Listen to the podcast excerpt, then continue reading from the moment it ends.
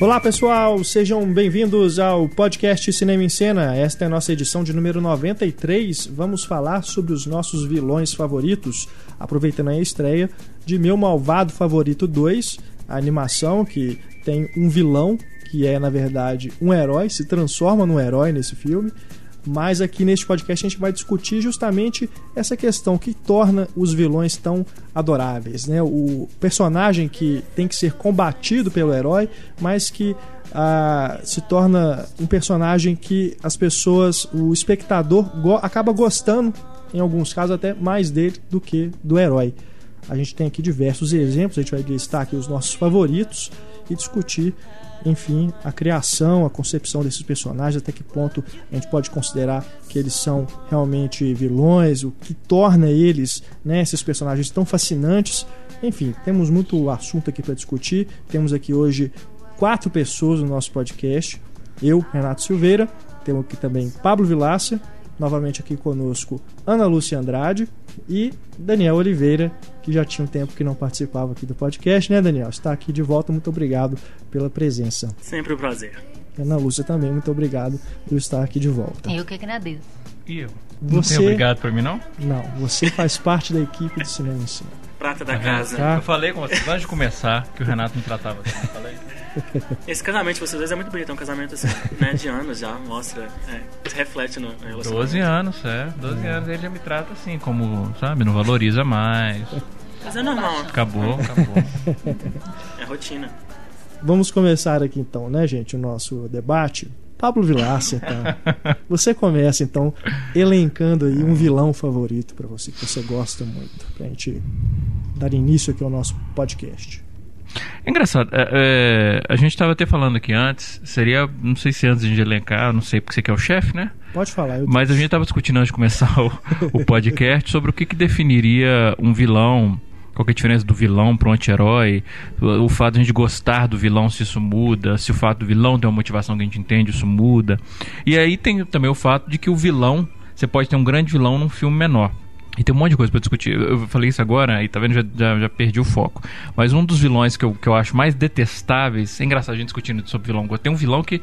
É raro isso, quando você tem um vilão que é um bom vilão, mas você não, tem, você não gosta dele um pouco. Ao contrário, é aquele vilão que você quer que ele morra de tanto ódio que você tem. Um que eu lembro disso é o Tim Roth, do Rob Roy. Não sei se vocês lembram desse filme com Lion nisso. Hum. Acho que poucas vezes eu odiei tanto um vilão como aquele, assim, mesmo, assim, de, de, de querer que ele, que ele morresse mesmo.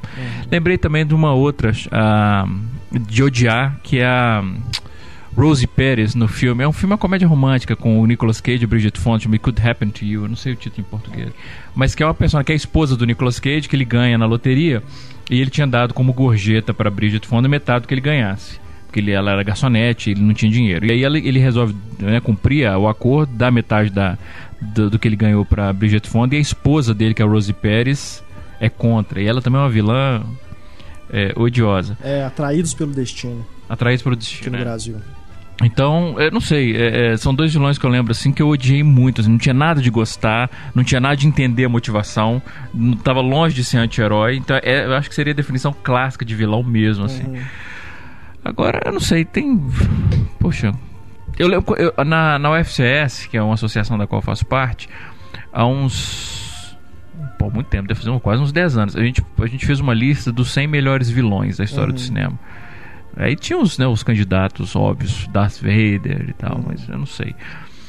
A gente tá falando que é um, eu gosto muito do Shigur, do Anton Shigur, de Onde os Fracos Não Têm Vez. Sim. É um vilão que eu gosto muito. Interpretado pelo Javier Bardem. É, é um vilão que eu acho fascinante, assim. Ele é um- daqueles homens que ele é, ele é, ele é uma encarnação do mal, né? Tipo, É. ele, não, ele, não quer, ele não quer justificar, ele não quer, sabe, ele não tem um grande objetivo, ele não quer, ele, ele é uma encarnação do mal, assim, ele é mal, ele vai fazer coisas más porque ele gosta, assim, ele tem quase um certo prazer naquilo, e é o objetivo dele na história, assim. Eu não acho que ele tem uma, uma noção de bom e de mal, de bem e de mal, assim, não. Acho que isso pra ele é indiferente. Não sei. É, ele, o que eu acho interessante, primeiro que ele é claramente um sociopata, então aí já fica diferente, né? Porque ele não tem noção moral nenhuma, não tem empatia, não tem nada. Mas ele tem uma. é, é, eu entendo o que o Neo tá falando, assim, no sentido de que as motivações dele são tão, são tão aleatórias que fica realmente difícil de entender se ele tem né, uma noção de bom e mal mesmo, se ele faz, se ele faz o mal pelo prazer de fazer o mal. Aliás, é tão aleatório que ele decide a vítima dele jogando uma moeda. E, e ele, quando ele decide, por exemplo, jogar a moeda para ver se vai matar uma pessoa ou não, o que dispara essa sociopatia dele são as coisas mais absurdas do mundo. A, a, a cena mais famosa do filme, que eu acho sensacional, que é a cena no, no posto de conveniência, lá na lojinha, ele decide matar o cara, fica claro quando você assiste aquela cena, e é uma cena que eu tô, eu tô usando ela no, no curso novo. O momento que ele decide matar o cara é quando ele chega à conclusão que o cara é muito medíocre. Fica claro, e você tá conversando com o cara, de repente fala assim, esse cara é muito medíocre, eu vou ter que matar esse cara. E... Mas é, quando eu falo assim que essa coisa que ele é uma encarnação do mal, porque se você for olhar assim em termos, falar de termos dramatúrgicos, um personagem que ele é simplesmente mal, assim, ele poderia ser considerado um personagem simplista, ele é um personagem pobre porque ele não tem complexidade, mas no caso dele, não, porque ele é ele é quase um arquétipo, assim.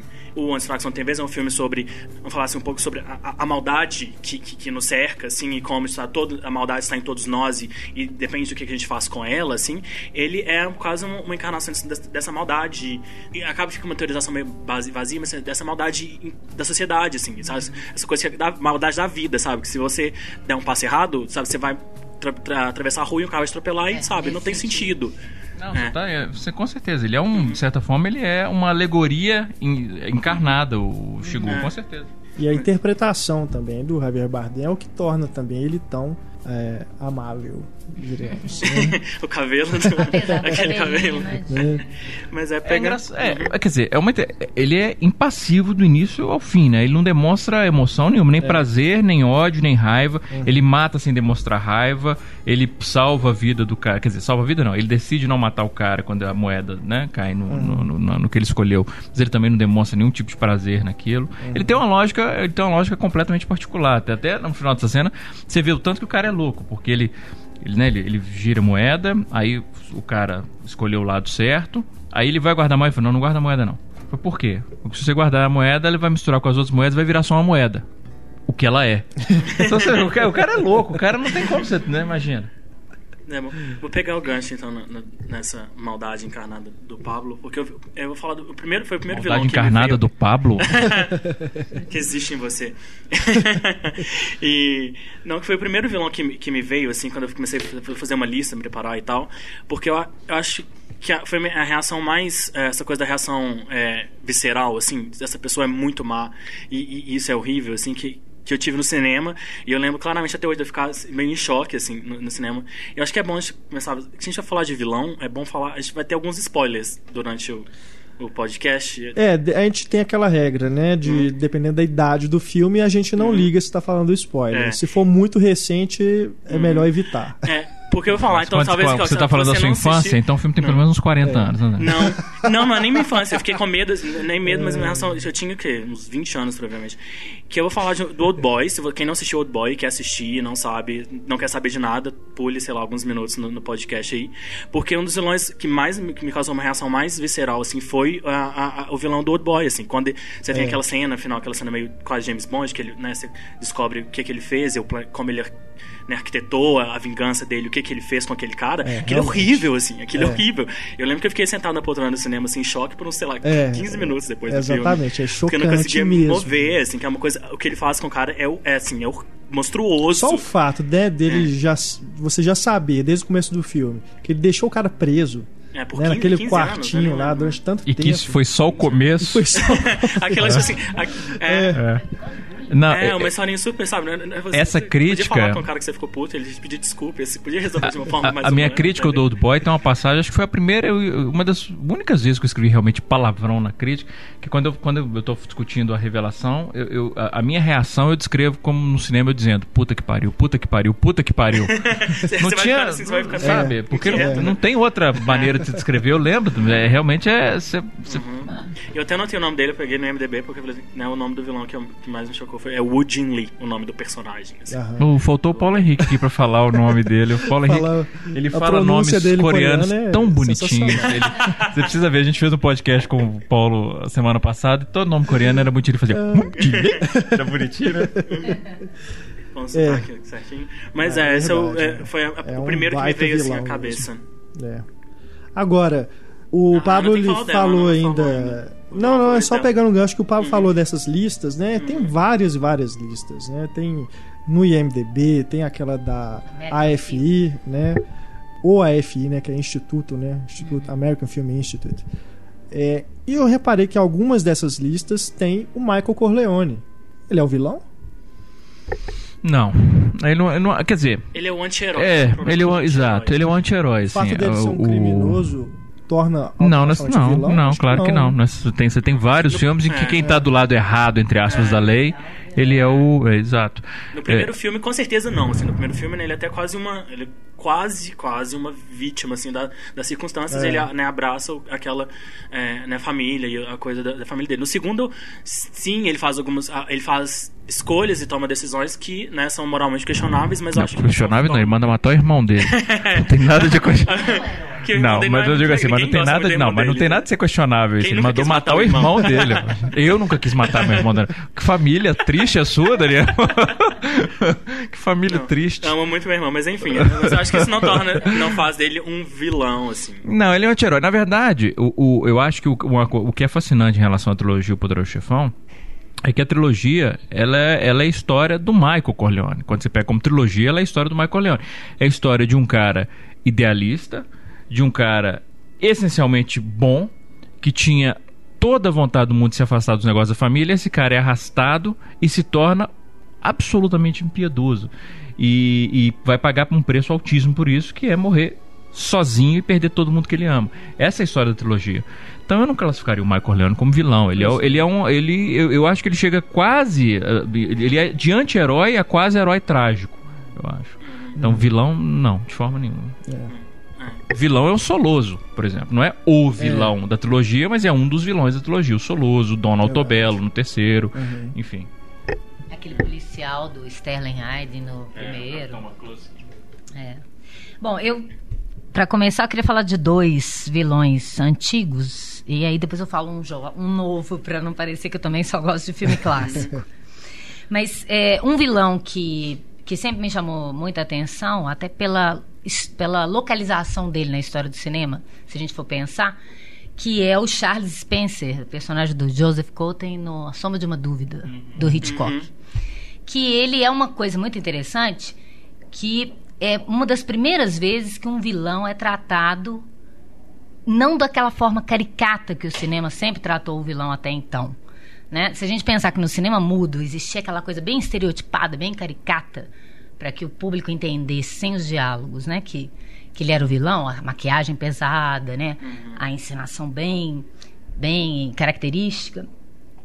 Então, normalmente o vilão é feio, o vilão é, né? Ele tem essa, é- tinha essas É características. carrancuda, né? É carranca. E o mais interessante no filme do Hitchcock é que você sabe que é o vilão, mesmo quando é comprovado tudo, né? Porque até então você fica na dúvida.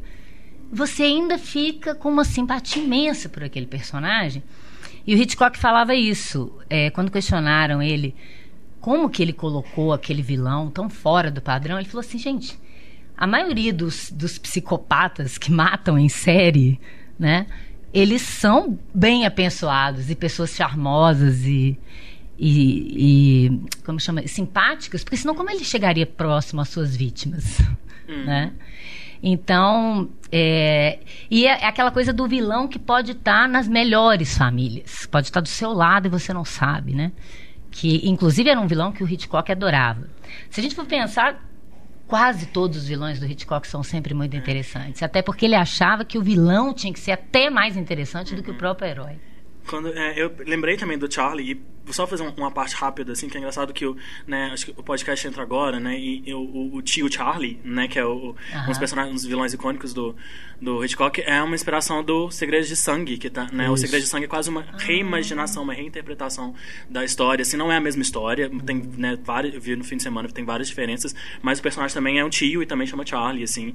E ele Uhum, tem é, a coisa da é, motivação, que ele olha para a câmera e faz um discurso, né? Uhum. Explicando por que, que ele mata aquelas viúvas e tal. Enfim, e só tem. É, é mais, desculpa, só, é, é- é, inclusive é- é- essa cena do discurso dele é uma que é outra que eu analiso no curso, no, no forma e estilo. E é muito bacana que ele não faz o discurso pra câmera. Não, né? ele- É o que é bacana, é sensacional isso. Ele, ele tá falando e a gente vê o ponto de vista da Charlie, a sobrinha dele, um, um, um zoom levíssimo, quer dizer, ela entrando na mente dele. E aí no final, eu até comento isso, é o que faz a diferença do Hitchcock para 99,9% dos outros diretores. Porque quando ele faz aquele discurso odioso de por que, que aquelas mulheres merecem morrer, que ele tá falando é basicamente isso, porque elas merecem morrer. Ela fala assim, mas eles são humanos, elas são pessoas. E 99,9% dos diretores nessa hora cortaria pra ela, pra mostrar a reação dela. O Hitchcock mantém no rosto dele, aí ele olha pra câmera e fala, são mesmo. Que se arrepia, porque ele tá, ele tá olhando pra gente e ele tá, né, a psicopatia dele toda em, em evidência. Aquela E cena. O Hitchcock adora colocar a gente como cúmplice do vilão. Né? Culpa de assassinato, cúmplice igual do ele faz crime. no Psicose também, né? Uhum. Que aquele sujeito enterra, eh, joga todos os, ah, os vestígios de um possível assassinato da mãe, é, assassinato cometido pela mãe, ele coloca tudo no pântano, né? E aí quando começa o carro a afundar, para E você sofre por ele, você e fala, você não, fica é. angustiado, porque você, você já virou cúmplice do- daquele sujeito, né? Você queria que ele conseguisse esconder todos os vestígios, mas até então você não sabe que ele é o vilão. Ele parece um herói protegendo a sua mãe, né? Sua mãezinha doida. Aliás, é o nome. Me lembra, se eu eu posso estar enganado, nessa hora, posso estar imaginando, mas eu acho que na hora que o carro tá descendo, ele tá comendo alguma coisa, um amendoinzinho, assim, alguma coisa, e ele, para. tá- ele tem um tique. Ele tá É, eu, eu, eu, lembro, eu tô lembrando ele comendo alguma coisa e ele para, que ainda tem esse lance, ele para de morder o que ele tava mordendo e olha e a gente fica mais tenso Ele ainda. olha pro lado, ai meu Deus. É. Né, E depois de 10 minutos que ele apagou vestígio por vestígio no banheiro, que por fim você já tá ali, igual um obsessivo. Ali, tem sangue ali, ali. né? É, aliás, Norman Bates, né? Um, um, um dos grandes vilões, tá? No É, top o 10 vilões de cinema. sempre Mas é- figura é que nessas a, listas. A Ana falou dessa coisa de usar o Joseph Cotten, assim, que era um, né, era um ator, era um Legal. galã como vilão, que é uma das coisas interessantes que você pode fazer. E quando eu lembrei do Charlie, eu lembrei do Cary Grant, que é o, o Johnny, no Suspeita também, que é um dos grandes. Aham. Que é aquelas coisas. É o Cary Grant, sabe? É o Cary Grant, ele é o cara que você quer, sabe? Que você quer ser, todo mundo quer ser. Ele é o, ele é o George Clooney da sua época, né? Ele é legal. E ele, é- ele é mau? Será que ele é mau? Você, você fica ali com a John Fontaine, né? Aquela dúvida do filme inteiro, assim. Você, ele, tudo indica que ele, é, que, ele, que ele é mau, tudo indica que ele tá fazendo É, o alguma coisa. Hitchcock queria que ele fosse, mas o estúdio não deixou, né? É. E aí, mas e é, e é interessante assim, que ele não deixa de ser um vilão, assim, porque Uhum. é, é, é o- é o caso do antagonista, né? Ele tá em direção oposta aos interesses, ao, ao desejo da, Uhum. da protagonista do filme.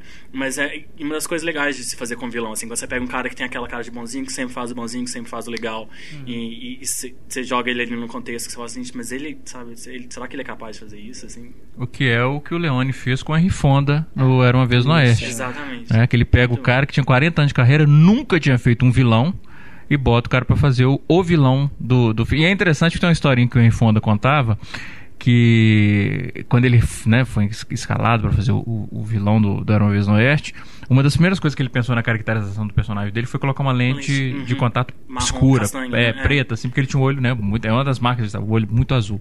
E ele chegou no set e o, Leone falou assim, "Cara, cadê? Eu quero seus olhos azuis, eu quero o Henry Fonda, eu não quero... vai ver que é Harry se É. tiver um- É. Aliás, ele é, um, é outro do, que estava aqui na minha lista, que é um vilão maravilhoso.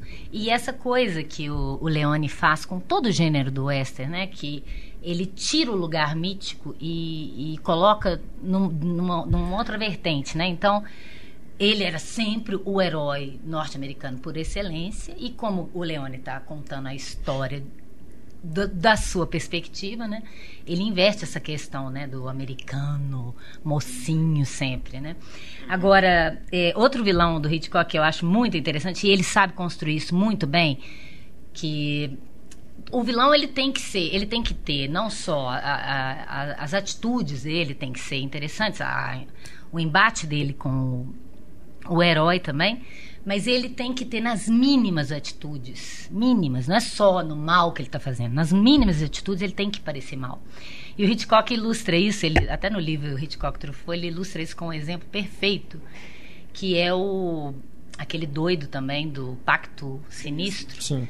Que ele tá no parque de diversões, tem um menino, um garotinho do lado dele com um balão, ele pega o charuto e apaga o balão. Do- apaga o charuto no balão do menino, né? É o vilão mesmo, é o cara que Que estoura e, balão, que rouba doce de criança. E esse é um dos casos assim que, você, é, que é quase impossível não, ter, não criar uma simpatia pelo vilão, até porque o, o, herói daquele filme, o ator que faz o protagonista, ele é tão fraquinho assim, é. ele é tão sem sal e a motivação, ele, né? E o, o, o cara, não, não vou me lembrar Robert agora. Walker. Robert Walker faz o vilão é sensacional, assim, é. sabe? Ele, ele, tem uma motivação muito clara, ele quer, uhum. sabe, matar a, a, mãe dele, ele quer, e acha que ele, ele acha que o plano dele faz todo sentido, sabe? Ele não vê problema nenhum naquilo, é da, da, da, da psicopatia, né? Ele não vê nada de errado em fazer aquilo. E, e ele, ele tem tanta convicção disso que você, como espectador você fica quase assim, oh, mas, sabe, tá, ele fez, agora você faz também, porque e, e, é, é, a questão daquele vilão que quase te, te ganha, te, te seduz, na verdade, é. né? E o, o, outro antigo, que é um, um, um, vilão incrível, num dos meus filmes favoritos, que é o Robert Mitchum. No Mensageiro do Diabo, né? é. né? Porque ali ele tem bem a coisa do bem, do mal, dos dois lados, e correndo atrás de criancinha por causa de dinheiro, né? É sensacional aquele filme. Eu fiquei frustradinho. Eu queria falar desse filme. Mas é verdade. Nossa, sacana. É. Mas porque. O, é, é, é eu lembrei, principalmente quando você falou do, do Shigur, que o Shigur era a encarnação do mal ele representava o mal, é o Robert Mitchum, Mensageiro do Diabo, assim, a cena... A, a, a, primeiro que é o único trabalho de direção do Charles Lawton, e que é uma coisa impressionante que você vê aquele filme e fala, por que, que esse cara não dirigiu mais? Porque o filme é... Porra, que, que, que, direção fantástica. Aquele filme tem uma das cenas que até... Olha, eu, a primeira vez que eu vi o Mensageiro do Diabo, não sei, eu devia ter uns, sei lá, uns 16 anos, 15, 16 anos. Devo ter visto o filme mais umas duas, três vezes até hoje. Não tem uma imagem, essa é, mas tem uma imagem que eu, até hoje, vez por outra, tem pesadelo de verdade, que é a Shelley Winters no fundo do lago. Até, de, até hoje eu tenho pesadelo com aquilo. De vez em quando eu sonho com ela no fundo do lago com aquilo. Aquela é uma imagem, para mim, é uma das mais, mais assustadoras que o cinema já criou, aquela imagem, assim, mais terríveis mesmo.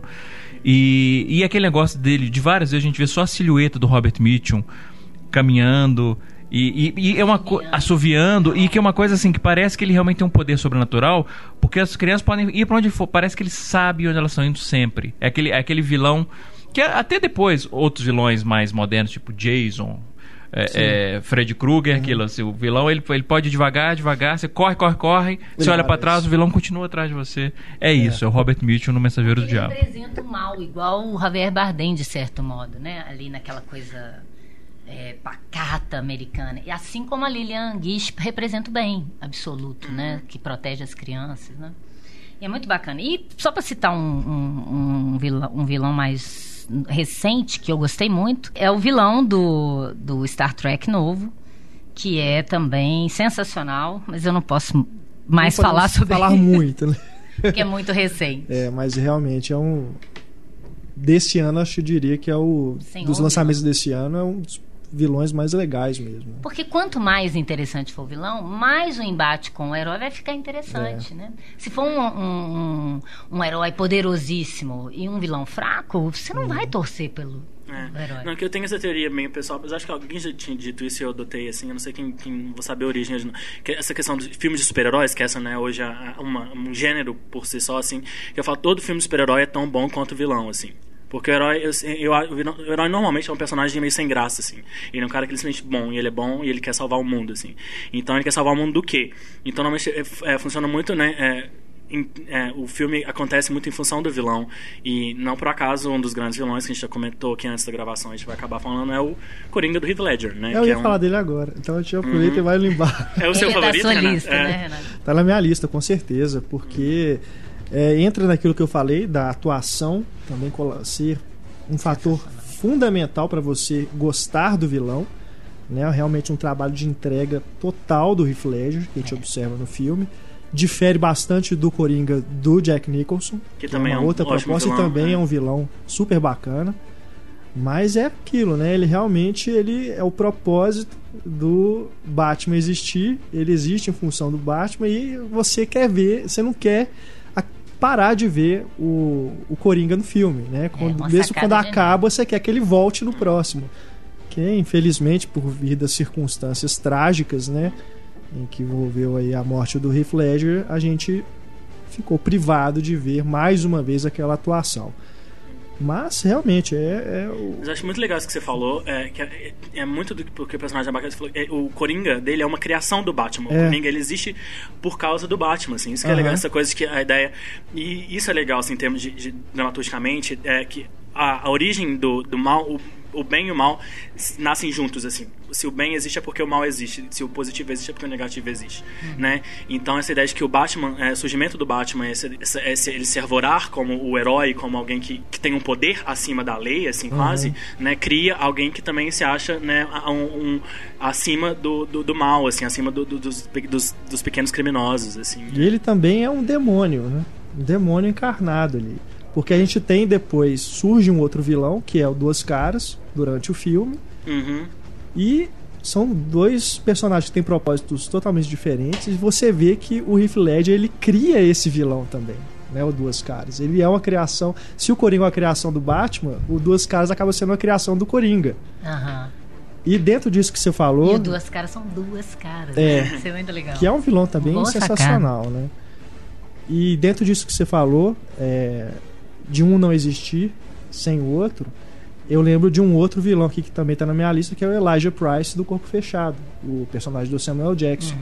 que também é um vilão. As spoiler pra quem não busca- viu o filme, mas enfim, tem é, mais de 10 mas o, anos. é, É. de 2000, Mas né? então o não dá pra falar do, do. É. Mas é o vilão que busca o herói para poder existir, né? Isso que é sensacional no filme também, né? O filme tem várias qualidades, mas isso é um ponto assim que depois quando tem, né, essa, quando ele surge, quando você vê que ele criou, né, o positivo e o negativo ali, que ele busca isso durante o filme todo, é que você tem realmente ali o vilão e o herói, que você se dá conta que é um filme de super-herói no fim das contas é sensacional. Né? O discurso dele, a fala dele é muito bacana. Pablo Vilaça, mais um vilão aí para o nosso debate. Vou falar um só pra você ficar excitado. Então fala do Darth Vader pra gente, Renato. Não, você fala. Não, eu, eu, eu, eu- não, eu sabe Eu porque não preciso falar do Darth Vader. Não. não, é porque eu acho, eu gosto do Darth Vader, assim, mas é porque eu não sou o Star Wars maníaco da, da, né, daqui. Eu não vou fazer jus. O Darth Vader é Darth aquele. É o, ele começou como herói e se transforma no vilão trágico. Não, isso é, o É. né, a, a trajetória. É, que a gente não Clássica. sabia até então, né? Antes da nova trilogia, a gente não sabia como que ele se transformou no Darth Vader. Até então ele era o cara eu- mau e Eu, tudo, também, né? eu tô mais no time Quando do chegava Pablo no também. Retorno de Jedi, Uhum. é que a gente tem aquela, né, aquela coisa. Quando é a revelação no Império Contra-Ataca, Agora você não de tá querendo é parar pai. de falar, não, Daniel. Agora. de que ele, Eu tenho uma pergunta pro fã de Star Wars, assim. de que ele é o pai verdade- do Luke, né? Aí do Uhum. Retorno de Jedi que você vê que ele tinha uma história toda ali por trás mesmo. Uhum. Aí depois que você vai ter na nova trilogia a história dele e que Isso, né, é você acha que essa, história reforça ou dim- ou diminui o personagem? Ah, assim? Nossa, eu acho que Como é fã. sensacional, porque aumenta o conflito do personagem, porque o, o adversário dele é o pai. Assim, que ele não sabia, né? Então, essa revelação é, aumenta o conflito interno do, do herói, que é muito interessante. Ele é um É. conflito externo, real, que representa o mal daquele, daquele governo, e ele é um conflito interno porque ele é o pai dele, que ele tem que, que, que, Sim, que sim. contra. Né? É. Agora, quando você vê os três filmes da nova trilogia, acho que só no terceiro é que a gente realmente começa a ter uma empatia pelo Anakin, né? Porque nos dois primeiros, no primeiro é aquela criança emburrado e chato. No segundo é um adolescente fresquinho, né? Cheio de rom aquele romancinho todo lá. Mas só no terceiro mesmo que realmente a coisa vai pra onde a gente estava querendo. É. Todo mundo imaginava como como seria, né? Como foi ali a criação do Darth Vader. É, Mas meu problema então- com, com, com Star Wars, assim, com toda a saga, na verdade, é que todos os méritos, né, e os, é, quem não conhece sabe que eu não sou nem um pouco fã de Star Wars, assim, e, mas eu tenho, né, reconheço os méritos do George Lucas de ter criado essa saga, ter criado todo essa, esse universo, as pessoas amam e tudo, mas eu acho que na, na realização, assim, os filmes que nem todos são dirigidos por ele, né, mas essa última trilogia, principalmente, que todos os três É. são dirigidos por ele, ele, eu acho ele um diretor muito pobre, assim, a, a, Ah, a- a- a construção dra- dramatúrgica dele, apesar a direção dele de atores é horrível, assim, e eu não Não. consigo, por mais que eu entenda que a, que a estrutura é, é interessante, a estrutura faz sentido e ela tem, é, eu, é, eu não consigo me envolver, assim, eu não consigo comprar, Não, porque eu acho eu- tudo muito, Eu falei do terceiro filme, mas no terceiro filme tem cenas deploráveis também. Tem uma cena com o Anakin e a Padmé na sacada. A Padmé é a Natalie Portman, né? que, que é aquilo? Não, eu, uma boa. Por mais fã que eu seja, aquilo ali não dá. A, o filme engrena mesmo é da metade. A Natalie Portman depois, tenta né? o máximo que ela sabe, pode, é. assim, pelo filme, ela sabe, tenta comprar aquilo ali, mas. É, é não dá. mas tá, posso falar outro vilão então? Vai. Que também anda na, na lista daqueles vilões que são horríveis, horríveis, assim, chocantes, e quando você descobre o que eles fizeram, você sabe, você não, é, é, é mais um da, da lista de, de, que é quase uma encarnação do mal, que é o Noah Cross, do Chinatown né? John ah, sim, é, verdade. E, é. né, porque, mais uma vez, mas é um spoiler do filme de 1970, então se você não assistiu, sabe, é. corre e vai assistir. Mas enfim, quando você descobre, sabe, você vai tendo a, a, a, a, noção assim, de tudo que aquele cara fez, das coisas, sabe, que, que ele é capaz de fazer e a, e a total ausência de culpa, assim, e de qualquer senso moral, é, de, né, pelo que ele especialmente a forma como o filme termina, assim, é, é, muito. É chocante, assim, é revoltante, na verdade. Aquele vilão te deixa revoltado, assim. É verdade.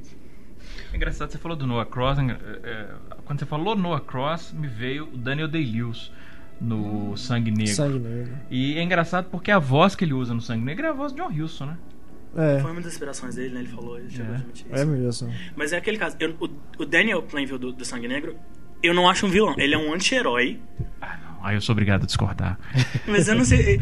Anti-herói, né? Ele é vilão. Ele é o protagonista do filme, mas ele também é o Porque vilão. É, é aquele. Agora, vamos tentar. Aquela discussão que a gente estava tendo um pouco antes da, da do podcast começar, eu tento ser um pouco teórico assim, mas acho que é necessário, que é aquela coisa é, da divisão do drama e do melodrama, né? Que um dos principais é, critérios para que divide o drama do melodrama é que no melodrama se existe, tem, existe o bem e o mal, existe o, o protagonista né, o, e o vilão, e enquanto no drama, a, a, o, um dos princípios do drama é que o, o herói, o protagonista, não, não existe um herói, mas o protagonista, ele é o agente da sua própria história, assim, né? Se o, é, é, são os filmes do, por exemplo, do Scorsese, né? O Taxi Driver, o Torino Mafia, né? que não, não tem, o, o, protagonista não é um herói e não é um vilão, ele é uma mistura dos dois, assim, ele é um anti-herói e é. tudo que acontece com ele é, é, causado por ele mesmo, é o conflito interno dele, né? Do, dessa disputa é, entre o bem e o mal que existe dentro de todo mundo, assim. E é. por isso que né, por isso as pessoas acham o drama um, um, gênero mais interessante do que o melodrama, que é um, normalmente né, existem ótimos melodramas e tem né, ótimos diretores de melodrama que fazem filmes sensacionais, mas é normalmente aquele gênero em que existe uma, uma definição de bem e mal muito definidas, assim, é mais fácil de você saber por onde você se guiar, assim. E no, eu acho que o Sangue Negro é um desses casos, né, um desses de drama, né, que o cara, ele é... Sem é, dúvida. É, o filme é a disputa interna dele entre o bem e o mal, que ele tem de bom e ruim dentro dele, e, e o que acontece é, é o resultado dessa disputa, assim nesse sentido você tem razão. A diferença, eu, eu diria, para um, um anti-herói clássico de um drama e o caso do Daniel Day-Lewis no Sangue Negro é que o que há de bom nele é muito pouco. Então, mesmo o que ele provoca, é, é, eu concordo que ele é agente da própria destruição. Só que não é. Não, o, que ele destrói não é algo que a gente diria. Que pena que ele destruiu esse lado bom dele. Né? Que, que pena que ele deixou o lado ruim. É, é, é, a batalha entre o lado ruim dele e o lado pior. E sem falar que o, o Sangue Negro tem o que eu acho mais interessante, e uma das coisas fascinantes do Sangue Negro, é que ele tem, nesse sentido, dois vilões que se opõem. Que é o, é o Daniel Day-Lewis, Daniel Day-Lewis e o religioso, o personagem do, do Paul Dano. É, e que realmente assim, você fica. Você quer que, na verdade, os dois se destruam. E é isso que um pouco faz vilão. o filme: é vilão contra vilão, mas com motivações, primeiro, completa, completamente compreensíveis. Não que a gente diria eu faria a mesma coisa, mas você entende por que, que eles agem daquela maneira. E, e são dois personagens que eles demonstram um prazer imenso em destruir o outro. A, a cena final do, do, do Daniel Day-Lewis com o Paul Dano na, na, na, pista de boliche é muito bacana porque o, o prazer do Daniel Day-Lewis ali, primeiro, é destruir moralmente o outro, fazer o outro assumir que ele é uma fraude. E mesmo assim ele não se contenta. É isso que é interessante. Ele destrói o cara, ele destrói, moralmente, vamos dizer, naquela cena, ele ganha, ele acabou com o cara. E você vê que assim, ele ainda falou, não, mas ainda assim eu acho que eu quero matar esse cara. não estou completamente satisfeito ainda. Então é, é, é, muito fascinante isso. Então eu, eu não acho que. Eu não enxergo, Daniel.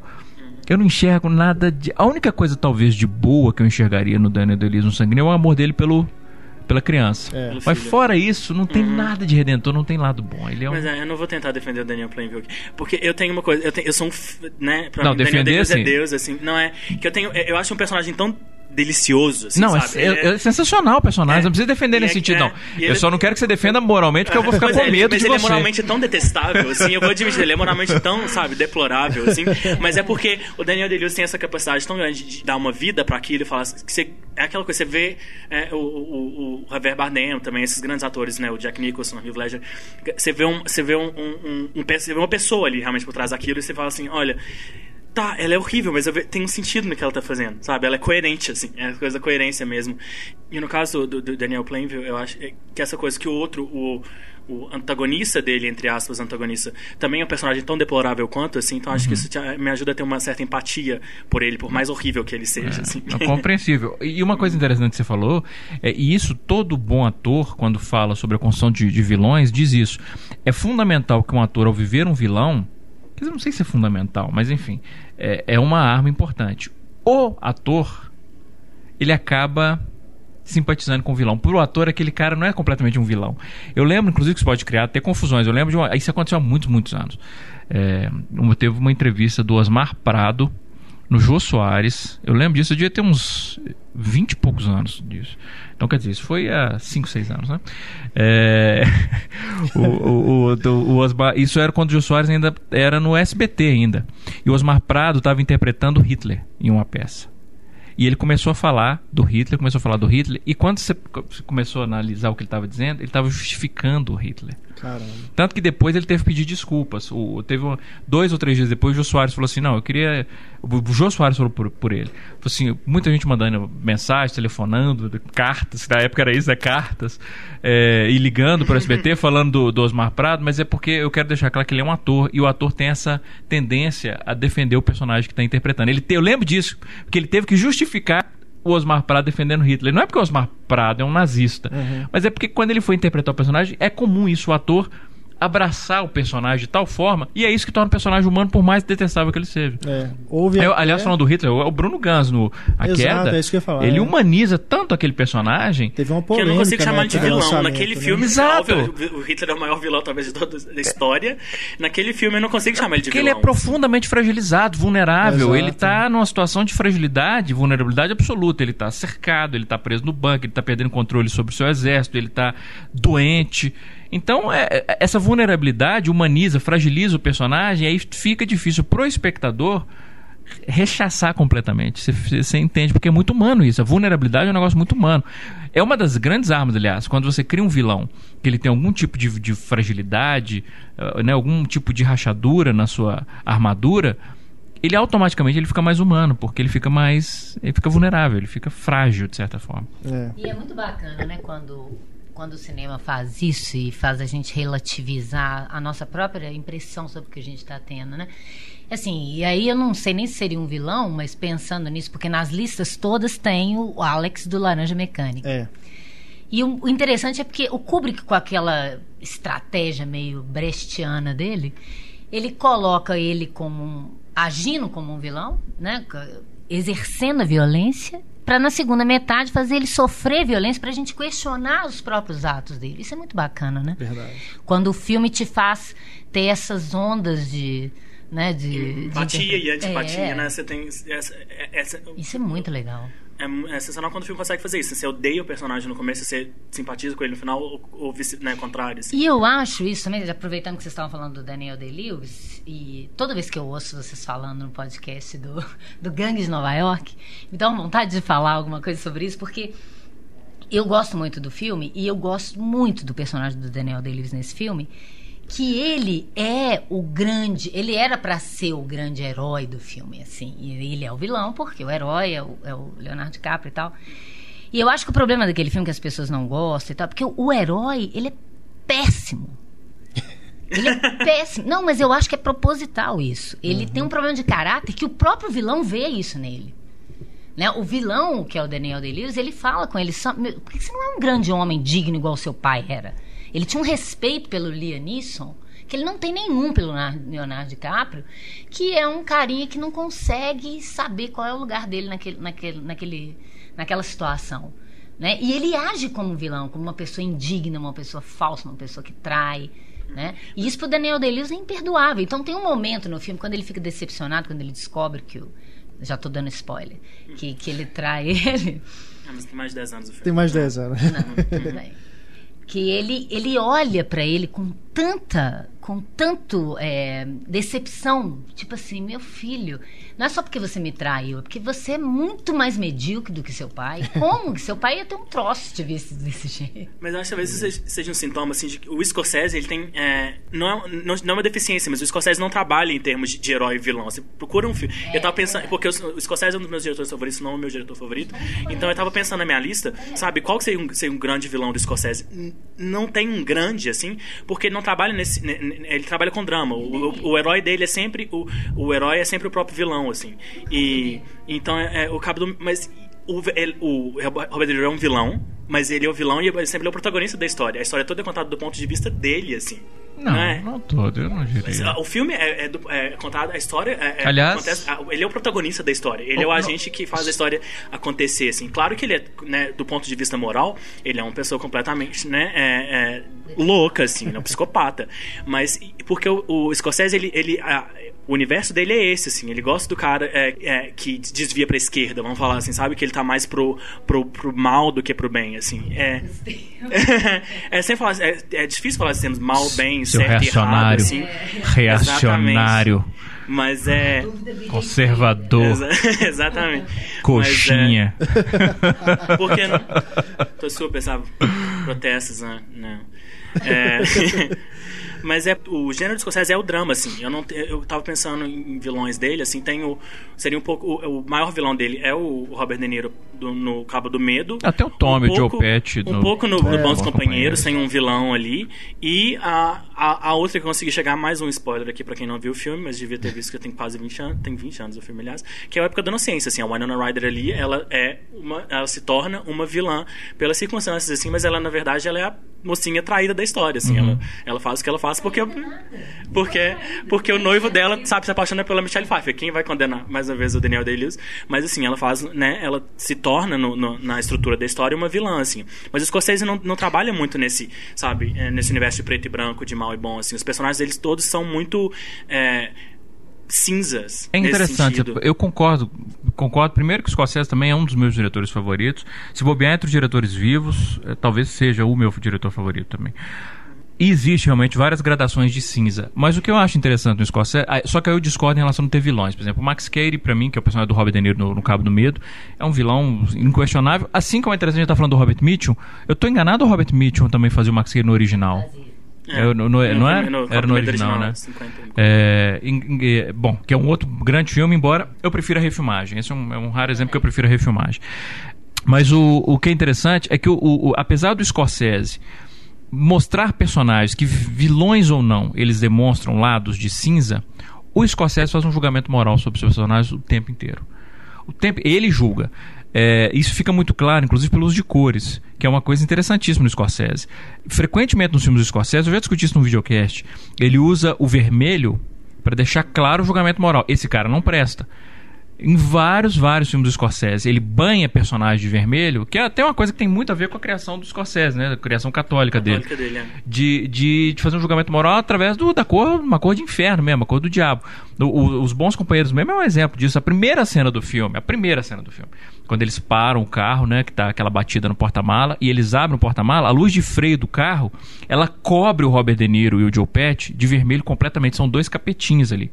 É, e ele faz isso no, no, no Mean Streets, né, a- o, a- o, bar, quando ele É. entra no bar é sempre vermelho. Então, eu- o Scorsese, a posição dele como contador da história é, não, esse cara não presta.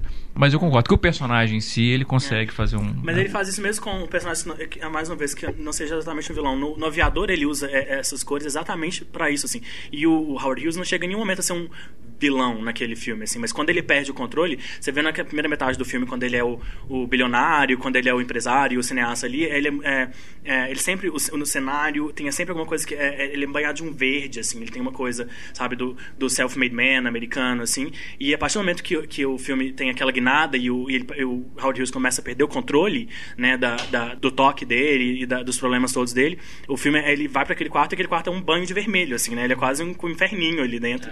E o filme vira pro vermelho, a, a- a paleta do filme dá uma guinada total pro vermelho, assim. É, é- que é, mais uma vez, essa coisa, o Scorsese, ele julga os personagens dele, assim, mas eu não acho que em nenhum momento ele acha que o personagem é só bom ou só mal. Dentro disso, Não, é ainda não. mais curioso você pegar Os Infiltrados, em que o Matt Damon é o bandido, mas interpreta o policial, né? O herói. É verdade. E o DiCaprio é a mesma coisa, assim, E que o é o, é a é, mesma que o- coisa, que é o né? policial que, que interpreta o vilão, que É. interpreta o bandido, e a família dele é de bandido. E, E que no é fundo um- ele tá julgando a questão da própria traição, né? É. Ah, Que é interessante. Mas é. E puxando aqui então do exemplo que a Ana tinha usado, que era do Alex do, do Kubrick, do Laranja Mecânica, né, um, acho que também um dos grandes vilões, está na lista de provavelmente top 10 do- de todos os tempos, é o HAL 9000, né? Sim. Do é, 2001, é, Odisseia no Espaço, né? Que é o, É. Esse é o meu vilão favorito, não assim. é o Darth Vader. Pablo Vilaça. Ah, é? Isso é interessante. Eu não, O Hal, 9000 é fantástico. É isso que eu ia Ele é perguntar uma- ele é um assim. vilão, porque- eu não, porque eu, eu tenho dificuldade em encará-lo como vilão. Não. Não, mas porque ele- é, eu acho que ele. Ele tem um na, arco, na né? linha, ele tá na Ele linha. começa como que o filme. um dos membros da, da nave. Ele tá ali pra ajudar. Depois, quando ele é questionado, né? Uhum. Da falha ali, ele tem Essa um jeito dele de, dele, é. de tentar se defender matando os Não, dois. sem dúvida. A- a- né? as ações dele são ações de vilão, sem dúvida. Mas o que, eu- o que é curioso, eu acho que a Ana tem a mesma dúvida que eu, é porque o, o fato dele agir. Primeiro, que ele não tem nenhum, ele não faz, ele não tem moral, mas não é no fato de não ter moral por ser um sociopata, é o fato de que ele é absolutamente lógico. Ele é uma máquina. né? Ele é uma máquina. E o que, é- o que é importante para ele são, são as definições da programação da missão. Uhum. É, e ele age de uma maneira que não é uma maneira cruel, ele não enxerga de uma maneira cruel, é de uma maneira absolutamente. Eu não sei, eu tenho. Sabe assim. Mas ele é não, vermelho. inflexibil- a inflexibilidade dele, a inflexibilidade dele acaba tornando ele vilão porque É. nessa É, dele obstinação são, é, da é. missão ele deixa de ter de, de, né, ele- até ele por ser uma o máquina, é, E por ser uma como máquina, o Scorsese, o Kubrick coloca ele com uma luz vermelha, Uhum. né? Que só você olha para aquela luz, você já tem automaticamente né, a impressão de que aquilo é uma- um ser maligno. Que terrível que é aquela cena. É. Que ele tá lendo lá. Exato. É terrível aquilo. Não, mas é. Mas, ao mesmo tempo, ele é tão fascinante que na cena em que ele vai ser desligado pelo Dave, você fica com dó É, dele. é, porque ele. A voz dele vai ficando aquela coisa, né? Você vê que ele tá sofrendo. E ele diz uma coisa extremamente humana. cantar, eu tô com é. medo, né? Ele fala. Exato. É. mas não, ele é vou o fazer- personagem mais humano de 2005. Ele é, é, é verdade, é Mas verdade. Eu vou fazer, vai fazer uma análise histórica aqui, eu não sei se vocês vão concordar comigo ou não, mas é o que eu. Você tá usando a camisa do Cruzeiro, Daniel. O que você falou, eu vou concordar com você. Então tá, já, o Pablo já revelou, então a gente vai concordar em tudo no podcast hoje. Mas é, né, eu coloco o, o Hall 9000 no, no mesmo é, hall, de personagem, hall de personagens ali. Ela é no o mesmo hall. grupo. Aham, Sentiu meu trocadilho?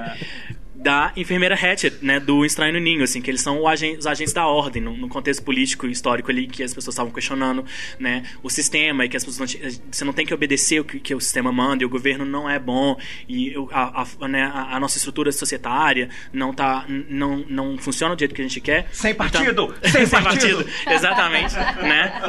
Não, vão, né, não vão saltar paralelos aqui agora, que a gente vai, não vai sair daqui hoje, tá? É um pouco, né, complica um pouco. Mas naquele, intolerância. é, naquele momento, é, é, o, a Hatchet e o Hall 9000, eu acho que eles, eles representam, eles são símbolos né, dessa intransigência do sistema, assim, que estava sendo questionada no cinema, em todas as artes, em todas né, as, as esferas ali. É, aí, aí nesse aspecto sim, porque aí é, é o que ela representa que é mais vilão do que ela. Porque se a gente for pensar, ele articula de uma forma que ela tá seguindo as, as ordens, ela tem que fazer as ordens. E ele, através da montagem, e eu acho que aquela atriz ela tá tão perfeita porque você tem a impressão de que ela olha perversa. Por, por causa da articulação da montagem. Porque o que está acontecendo? O cara fazendo uma coisa, ela dá uma ordem e ela simplesmente olha fria, igual o Hal do, do 2001 mesmo. E fica parecendo que ela está julgando. E, na verdade, ela só quer exercer o seu poder mesmo. Eu não sei se ela quer realmente. Eu não sei se ela é cruel com aqueles doentes É, mentais. mais ou menos, é- como é às vezes trans- muita gente Uhum. pensa. Hum, É a intransigência, assim, a inflexibilidade que faz dela uma vilã. A incapacidade dela de falar assim, olha, É, a regra é essa, eu sou, eu estou aqui para obedecer às regras, mas talvez nesse momento, nessa circunstância, essa regra não se aplique, Eu assim. acho que é isso. A intransigência, a Aham. intolerância é o grande vilão que é representado por ela. É, e mais uma vez a gente cai naquela questão também do, do problema, não problema, mas a questão do ator, porque que ele, sabe, é o Jack Nicholson. sabe, contra ela ali. É o Jack Nicholson sendo o cara que é o que sabe que quer causar mudança, ele é um agente da liberdade quase ali dentro. É, é e, na, e, naquele momento ele era, né, ele era o grande astro assim do, do, cinema americano e sabe como você não simpatiza assim. E na verdade eu lembro disso, a primeira vez que eu vi o Estranho Ninho, eu não eu, eu, tinha essa mesma impressão assim de, de que a falei assim, mas a Hatchet ela não é tão, sabe? Ela não tá tão errada, ela tá fazendo o que ela é, é, sabe, o que ela tem que fazer, é o papel dela ali. Os, no, militares na, na, ditadura. depois da segunda vez, assim, na terceira vez, eu falei assim, não, sabe, não, ela, é, ela é intransigente, ela é, na capacidade dela de, de, de, lidar com uma, sabe, com uma situação específica de uma forma específica, ela, ela se torna ela se torna uma vilã do filme. Assim. Igual, se você for pensar, então, nesse sentido, já que estamos falando do forma, o próprio Salieri no, no Amadeus. que lembrança excelente. O é. F. Murray Abraham. Abraham. Isso. Uhum. É. É, exatamente, ele é um, é um, grande personagem que aí você quase tem, você tem dói de chamar é. ele de um vilão, né? Mas... Que, que lembrança, é. Não, lembrança excelente. Poxa, se, se, se, eu, se, você não lembra desse filme, eu acho que depois eu ia lembrar e ia ficar frustradíssimo que ele não falou. Porque ele é, um, ele é realmente assim. É, é lindo, é um personagem maravilhoso, justamente porque a dor dele não é uma dor. É, é, é que tem, pra mim tem uma das coisas. Eu, eu, vejo aquele filme, tem um momento que eu me emociono profundamente que é quando ele ele está falando sobre Don Giovanni e ele fala que graças à influência dele ele fez com que Don Giovanni tivesse só cinco encenações, mas ele foi a cinco. É sensacional isso. Ele, cal... ele faz a peça fechar. Ele faz a peça, a ópera fechar. Mas ele vai a todas as performances. É, é, ele, ele não consegue conter a própria o próprio fascínio, a própria admiração pelo Mozart.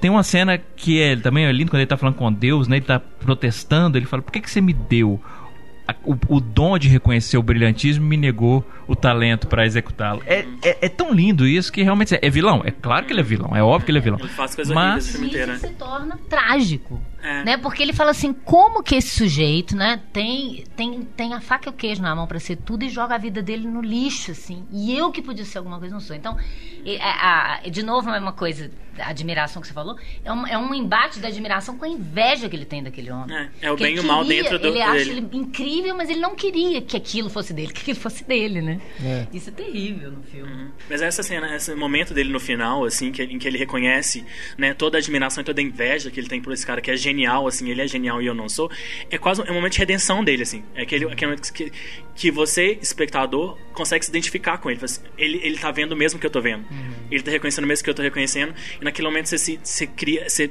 sente uma empatia por ele e aquilo é quase ali né, bem no finalzinho do filme então você sai com, do, do filme com uma certa quase uma dor por ele assim você, você sente uma nossa te, sabe coitado mesmo ele podia ter sabe é, que é, até então, são quase três horas de filme até ali, você odeia ele, porque ele faz coisas horríveis, assim. Mas aquele filme é sensacional. Eu não, eu não consigo lembrar né, nenhum momento no filme que eu genuinamente odeio o Salieri, desde o início. Mesmo assim, desde o início. Porque desde o início do filme fica muito claro, primeiro, que ele tem profundo amor pelo que ele faz, que ele tem uma admiração genuína pelo Mozart.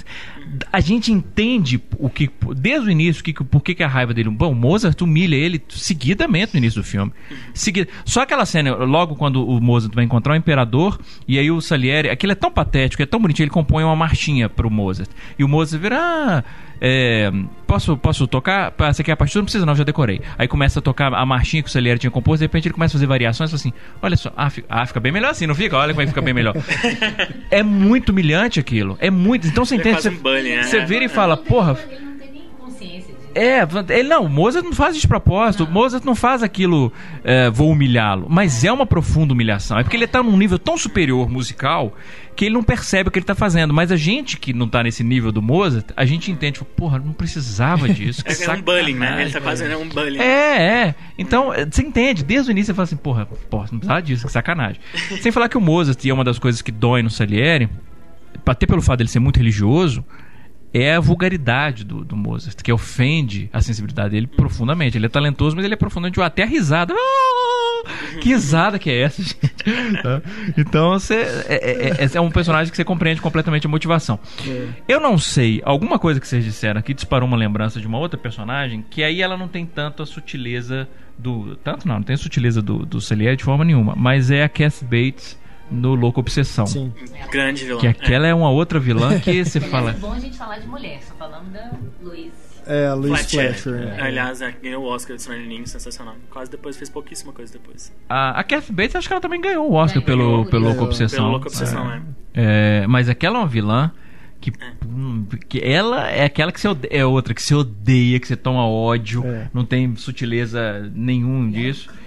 Ela é. É. muito cruel, mas de novo, na cabeça Pra dela. atingir os objetivos. É, Não, e não é só isso, assim, primeiro que o, o- o- ela se sente. Ela ama primeiro aquilo. ela ama aquele cara. Depois ela se sente traída porque ele mata a personagem que ela ama tanto, quando ela lê o livro dele. E ela faz aquilo pro bem dele. Faz pro bem dele, né? Quer dizer. né? é- doideira. Você vê o carinho. E ela, é- e ela é a loucura, assim, encarnada. Quando ela. Aquela cena que é a cena que todo mundo lembra no filme, que ela quebra os, É. os pés dele com a marreta, marreta. é. Que coisa horrível aquilo. ela quebra, mas depois ela cuida, dá remedinho, fala. E ainda fala. Você provocou isso. entendeu? Eu tô fazendo isso pro seu bem. Não, é, ela é uma Pô, filha da psicopata, assim. puta. Mas é, e- e aquele filme que é a manipulação, o filme consegue manipular o espectador de tal forma que se no final do filme, sabe, ele, quando ele sai daquela cama, ele pegar, ele, sabe, bat- patifar a cabeça dela na parede, você vai achar que ele tá certo, Tá sabe? claro. Porque- ele é horrível, A assim, vontade que você tem é de bater também, entrar na tela e falar: peraí, deixa eu dar umas porradas também. deixa eu- Exatamente, você tem vontade. É aquele filme que te deu uma, é uma reação física, quase. É assim. claro que isso é, é um- uma coisa que depende do trabalho do ator, da atriz, mas tem a forma como está sendo conduzida aquela história, né? Porque o Griffith mesmo, que inventou praticamente o, melo, o melodrama maniqueísta básico de toda a narrativa cinematográfica industrial praticamente. Se a gente for pensar né, no, no nascimento de uma nação, todo o, o- o- a polêmica em torno do filme, por quê? Ele colocou os negros como vilões. Então, a Ku Klux Klan se torna herói. Olha que coisa terrivelmente condenável. É. O, o fundador da Ku Klux Klan, Ku Klux? Ku o Klux fundador Klan. da Ku Klux Klan é o herói do filme. É. Quer dizer, aí que você vê como que você pode ser manipulado e que se. é, quando você tá, tá torcendo, eu sempre falo isso com os alunos, para sempre a gente ter essa atenção de. Pode ser o maior pacifista do mundo, que você vai querer sangue daquele vilão, porque você foi conduzido a isso pela, pela trama. A forma como o protagonista vai sofrendo na mão do vilão, né? A forma como ele reage às provocações do vilão, tudo isso vai te levando a odiar também muito o vilão. Não depende só do personagem, em Exatamente, si, é. da atuação. No né? caso, da, no caso do Louca Obsessão é completamente isso. A forma como o filme é construído, assim, e o, é, é o que o Paulo tava falando, essa coisa dela ter, ela gostar do autor e de repente ela lê o livro e ele faz uma coisa que ela não gosta, assim, e você vai percebendo, a, a- a- ele vai criando, sabe, dando mais camadas e camadas e camadas pra psicopatia dela, pra completa, sabe, pra loucura dela, assim, que ah, no final do filme ela, assim, ela é tão louca e ela é tão fora de controle, e ela é, sabe, ela fez coisas tão. É, assim, é, sabe, completamente ausente de lógica, assim, que que ele fizer com ela, você vai estar do lado dele, assim. E só pra falar de mais, eu tinha notado umas mulheres É, vilãs as também. mulheres, né? Eu também anotei algumas. Que aqui. eu. É, que De eu- novo, mais uma vez, Ana, igual a gente comentou no David Lynch, esse seu caderno é uma coisa sensacional. Ai, ai. Eu vou citar aqui rapidinho enquanto você procura, então, uma das grandes vilãs pra mim. eu vou- Eu amo cinema dos anos 60 e 70, então sempre volto lá. Que é a Minnie Castevet, que é a personagem da Ruth Gordon no Bebê de Rosemary. Ah, nossa, boa. É, É. Porque, na verdade, mais uma vez, um, né, acho que é Aquela spoiler pra se alguém não viu o filme, sabe? Demo- não, não viu. Mas enfim, ela é uma vilã sensacional, assim, porque ela é aquela vilã. Vizinho Ela é assim. Já é insuportável. É, porque ela mistura a, a vizinha enxerida com a, a líder satanista com a, a, a, a, a senhorinha, a, voz, a velhinha, sabe, simpáticazinha, assim. Sensacional. Excelente lembrança, verdade, verdade. É, e é que ela, que ela é quase, ela tem uma simpatia e ela é. é- É o, a influência do Hitchcock no Polanski, que é forte. Tem a Sharon Stone em Instinto Isso. Selvagem. Isso tô Catherine. A Glenn Grande vilão. Glenn Close, é atração fatal. Ah, Glenn né? Close é outra... Mas aí, é- essa, isso que me... Atração vilã da Fatal. Isso, é, Atração Fatal é um filme que me frustra tanto. É, mas... Porque a, a boa parte do filme é um filme muito complexo. Muito complexo. É um filme, não só do ponto de vista dramático, mas do ponto de vista moral. Atração Fatal, na maior parte, ele é um filme muito complexo. Porque o personagem do Michael Douglas. É, E aí eu não tô falando nem do moralismo da traição, é, que é um tempo que eu já acho que me irrita muito traição, enfim. Mas assim, mas não é, não é a questão do moralismo dele ser casado ter um caso com ela. Não, a questão não é essa. É a forma como ele trata essa mulher. Que é de uma maneira profundamente cruel.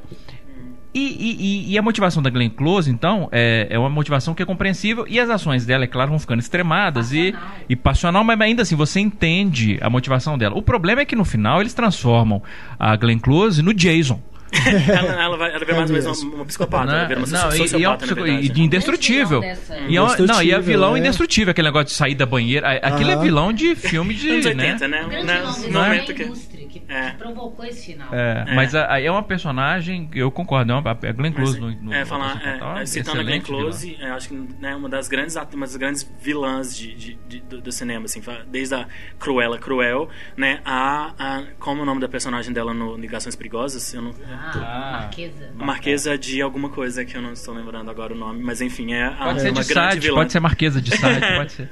Mas é uma grande vilã sem também. Dúvida, sem dúvida. Tem uh, uma que eu anotei aqui, a Ellen Page em meninamar.com. Ótima lembrança também. É. É, que é outra coisa interessante. É vilã, é, pois é. é. Vilã, não, ela é vilã. Não, ela é vilã. Não, mas é aí que tá. Mas... Ela é vilã durante uma parte do filme porque a gente, primeiro, a gente fica na dúvida realmente, é. assim. Peraí, mas ela pegou o cara certo? Porque ele é tão convincente. É uma, ótima, é uma excelente atuação do Patrick Wilson também. Sim. Porque você fica. É, você fala, porra, ele não é possível. E as coisas que ela faz, quando amarra na mesa e, né, vou fazer uma cirurgia em você, você fala, caralho, não. Não, é, não. É aquele, é isso é uma outra questão. Isso é uma outra discussão muito interessante. É a discussão do, entre aspas, entre aspas, herói ou anti-herói. Uhum que no processo de justiçamento, de fazer justiça, se torna tão ou pior do, do que o vilão. Ela é um exemplo disso. É. Né? Chega um momento e você fala assim, peraí, mas ela. É. Né? A Grace no Dogville. Verdade, verdade. E que aí é uma coisa interessante porque aí reflete no espectador. Uma das coisas que eu acho fascinantes no Dogville, por exemplo, é a, é a reação que a gente sente ao final do filme. É, quando ela apoia aquele massacre. obsessão, assim, sabe? O que ela fizer com esse povo, ela tá certa porque eles são É, não, mas é um pouco diferente. É, é, é, é, o louco obsessão, por, exato. Por pensar isso, mas você pensa. Porque inclusive tem criança, né? É. Tem criança. Então quando ela, ela, ela, ela, ela patrocina aquele massacre, a gente fala, não, mas porra, realmente esse povo mereceu. Mas ele fala assim, mas caralho. É, Quem sou mal. eu? É bacana isso. Eu acho que hum. quando um filme ele bota um espelho na cara do espectador e fala assim: olha, olha é. só. É você estava reproduzindo, você estava até agora, você estava condenando esse tipo de ação. Agora você está. É uma coisa que eu acho que um pouco faz também o Tropa de Elite. Eu acho. Porque. Não sei se nem intencionalmente, mas, por exemplo, eu sou absolutamente radical. É, sou oposto à pena de morte. Radicalmente contra a pena de morte. Mas quando ele joga a, a, a espingarda e fala pro cara para ir passar o baiano, eu falei, mata esse cara mata o baiano. E depois comecei a fazer, porra, eu sou contra. O que, que isso diz sobre mim?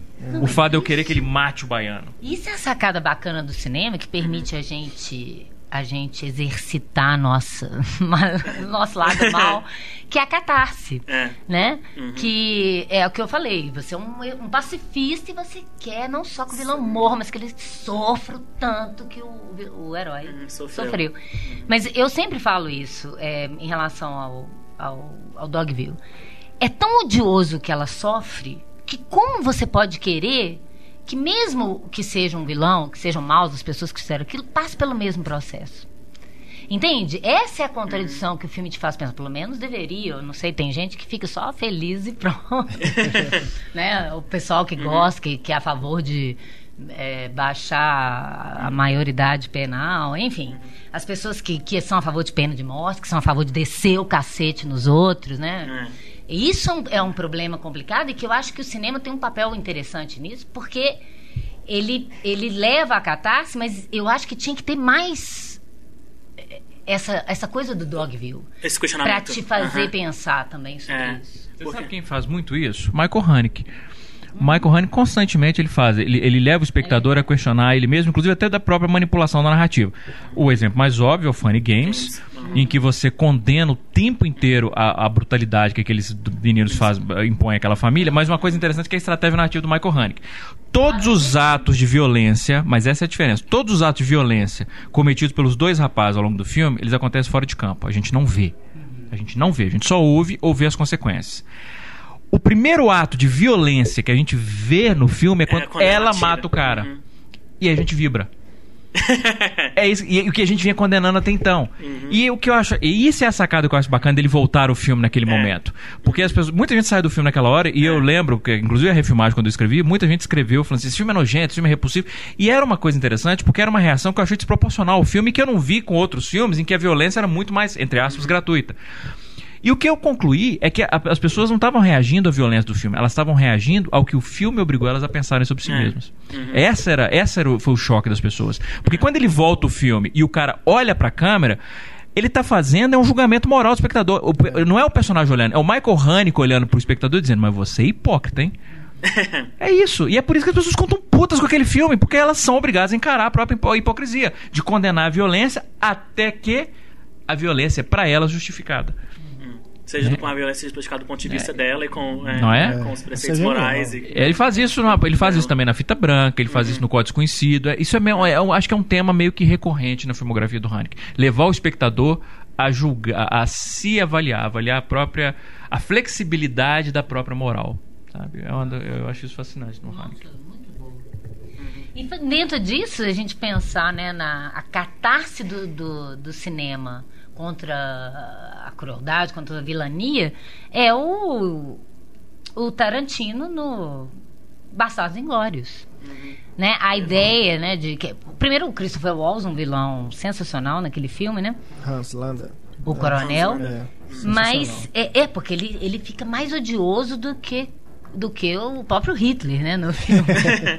é. né? E aquela e é a simpatia, o carisma dele é que torna isso. Só uma parte, é porque não é sobre o filme, não eu quero que você fale sobre o filme, mas é, é porque o Hitler é, é, é, o maior vilão da história da humanidade, né? Porque assim, é, é, é raro isso você poder ver um, um momento da história inclusive da vida real, né, de cinema, que você pode dizer assim, não, esse tá errado, esse é o vilão. Hitler consegue, ele é o é. vilão, não tem, não tem como você proteger. Uhum. Mas é um vilão tão forte que sempre que a gente tenta ter, não é, você nem vai diminuir o Hitler. Você quer dizer que o outro era mais vilão que o Hitler, a gente tem a gente hesita em falar. Você falou assim. Porque tem o Hans Lander. É, não, achei bacana. Você falou assim. Não, porque o Hans Lander, que ele é até mais, mais, mais vilão que o Hitler. José, é, fala até com é. medo. Não pode ter pior vilão que o Hitler. Não, mas o, o, o Lubitsch falava assim, gente, o povo leva o Hitler muito a sério. É só um homenzinho com um bigode. É só isso. ele roubou do Chaplin. Ele roubou do Chaplin. Mas é, essa, é que essa coisa que eu tava pensando. Até pensei. É, é, que eu tava pensando é, essa coisa, né, o, o, o do, do, nazismo, assim, né, os, os, vilões nazistas, assim, eu lembrei do Amon com o Amon Geth, né, o Ralph Fiennes em Lista de Chile, assim, que é mais uma vez, que é, é o... Ah, é, eu botei. O, o, nazista, ele é o nazista mau, assim, ele é o é, nazista mau, psicopata. entendeu? Psicopata, assim, ele é a encarnação do nazismo pro, segundo o Spielberg, né, segundo o universo e a compreensão de, de mundo do Spielberg. E o Spielberg é o, é, o maniqueísta mor, afilhado ele é um do, é, do, de do Griffith. Mas é, assim, e a diferença do Hans Hans é porque ele tem também essa coisa da encarnação do nazismo e do mal e da, do, do, do, genocídio, mas no, no universo do Tarantino, em que os vilões eles são sempre requintados, assim. Os vilões do Tarantino são pessoas é, normalmente cultas e são... É, eles têm a, a, o, o... O Stuntman. O, é, Stuntman Mike. Mike. Que eu lembrei do... Que né, ele é tosco, é. tosco demais. É o mesmo Kelvin Candy agora do, do, do, do Django Livre. Tem, é, ele também é um, ele é um racista, ele é um escravocrata, ele é um cara do DiCaprio. Isso. Mas ele também tem o seu, mas sabe? o grande vilão é. do Django é o Samuel Jackson. Ah, não, é porque pra mim, é, o grande vilão do filme. É.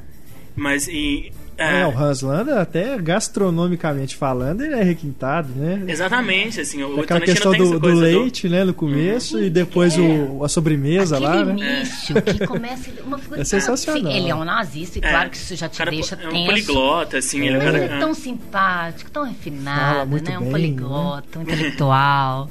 É. Né? Toma leite, Mas elogia o sujeito. É que, que é uma, acho que um, uma, uma tendência Mas que o Tarantino começou, na verdade, no que o Bill, assim, né? Que o Bill também, na verdade, é o Bill, o cara que mata a, a, a ex-namorada, tenta matar e deixa ela em coma com um tiro na testa, mas quando você vai conhecendo o Bill, principalmente no segundo filme, assim, ele é um cara é, inteligente, ele é um cara que criou a filha dele, ele é um cara assim, que ele se sentiu traído e é, a, a, vingança dele é anterior, né? A vingança da noiva é, é, em função da vingança dele, assim, e quando, naquele discurso dele na, na, no confronto final dos dois, que é o discurso sobre o Superman, assim, ele é um cara que você fala assim, olha, tá, eu tô começando a, a, a, a, entender o ponto de vista dele, assim, e, e, e, você quase cria uma certa empatia, assim, até onde é possível, pelo personagem, assim, porque o Tarantino, né, do, dos vários méritos que ele tem como roteirista, um dos principais é esse, né, que ele tem de construir vilões geniais, assim, vilões muito bem escritos e que não são simplesmente maus ou simplesmente, sabe, a coisa do vilão mudo, que é carrancudo, que é feio, que é, sei lá, mal e que e, e não tem nenhuma redenção, assim. O Tarantino consegue criar personagens, né, vilões mais complexos, assim, mais redondos. Agora, como mulher, eu confesso que a minha catarse no... no... No... no Kill Bill? Não. No, no Bastardos? Não, no, do, do, do, do, do, do dublê. Prova é, a prova de morte. Ah, a, cena final da eu prova de morte. Eu confesso que é. aquela é cena é, é, ela é aquela coisa da aonde eu me permitiria a violência mesmo no cinema. Né, daquela, é, daquelas mulheres, aquela mulher que desce já com o pau do carro pra bater nele. É bom demais. Mas é, mas é, Aquilo ali, qualquer mulher que já foi, que se já sentiu aviltada por um idiota na rua qualquer, assim, ela, ela, ela se sente vingada naquele filme. Da mesma forma que talvez um, um um judeu ou um humanista qualquer se sinta vingado no Bastardos Inglórios. E essa, essa cena é, é, é talvez é um, é um, exemplo assim de que é, da construção da, da, da, cena como construção, porque nenhuma daquelas personagens chega a ser desenvolvida ou forte bastante para você criar uma grande identificação. Você não acha nenhuma daquelas meninas uma grande personagem, uma grande heroína. O que você sente ali na, naquele momento é a construção de uma daquelas perseguição é, fantástica que acontece antes da, da cena e, da, e da, da, obstinação dele, do quanto ele é um babaca e do quanto ele é, né, ele é machista, de tudo que ele fez até ali. Então, as duas horas de filme que chegam naquela cena, tudo que o Tarantino fez, da forma como ele construiu, até a trilha que ele coloca naquele momento da, da dos minutos finais do filme, tudo te leva assim, se você levantar, você quer levantar da poltrona, pegar um pau e ir lá bater nele também, entendeu? Porque, e, e não porque as personagens, as vítimas sejam personagens que você, com quem você se identifica muito, mas porque a, a, o Tarantino construiu um filme exato para aquela, pra aquela catarse final. Mas é isso que eu tô falando. Ele representa o machista chauvinista. Da mesma forma que ele pegou a ideia do, do nazismo no, no no Bastardos, né? Uhum. E, a, e no Django Livre ele o fez o, a, a, a, a catarse, né? Em relação ao, ao racismo. Né? E é, eu, eu, eu acho que isso bacana, né, que, que eu estava falando, de, de relativizar essa a gente falou aqui de várias coisas, né? Dessa coisa do vilão que se torna. do herói que se torna vilão, do. do herói. do. da coisa dicotômica do bem e do mal que tem dentro de todo mundo. Uhum. Dessa coisa da, da, da, da catarse que leva a gente a ter raiva do vilão e tal. Mas às vezes eu acho que também o cinema cava vilão aonde nem precisava. Uhum. Sabe como? É, tem, tem que ter tanto essa coisa do maniqueísmo que às vezes eu fico. Eu não sei se vocês concordam comigo, mas toda vez que eu via Titanic me irritava tanto que o destino, o iceberg, é o grande vilão para mim daquele filme. e eles colocam Billy Zane, o navio afundando, ele atirando, pro, per, per, per, perseguindo o Leonardo DiCaprio no é. filme. Sabe, o, avião, o navio afundando e ele correndo atrás. Quer dizer, o drama já está no ápice e você ainda tem que colocar mais, mais um. um conflito pro herói, sabe? Mas é, é a pobreza da dramaturgia, né? Que sempre, né? Que é a principal crítica ao trabalho de James Cameron, né? Que como realizador, técnico, né? E, né, é um dos grandes, vai ser um dos grandes nomes do cinema, assim. Mas é, é, é, é a palavra, assim. O vilão do, especial, especificamente no Titanic, ele é desnecessário.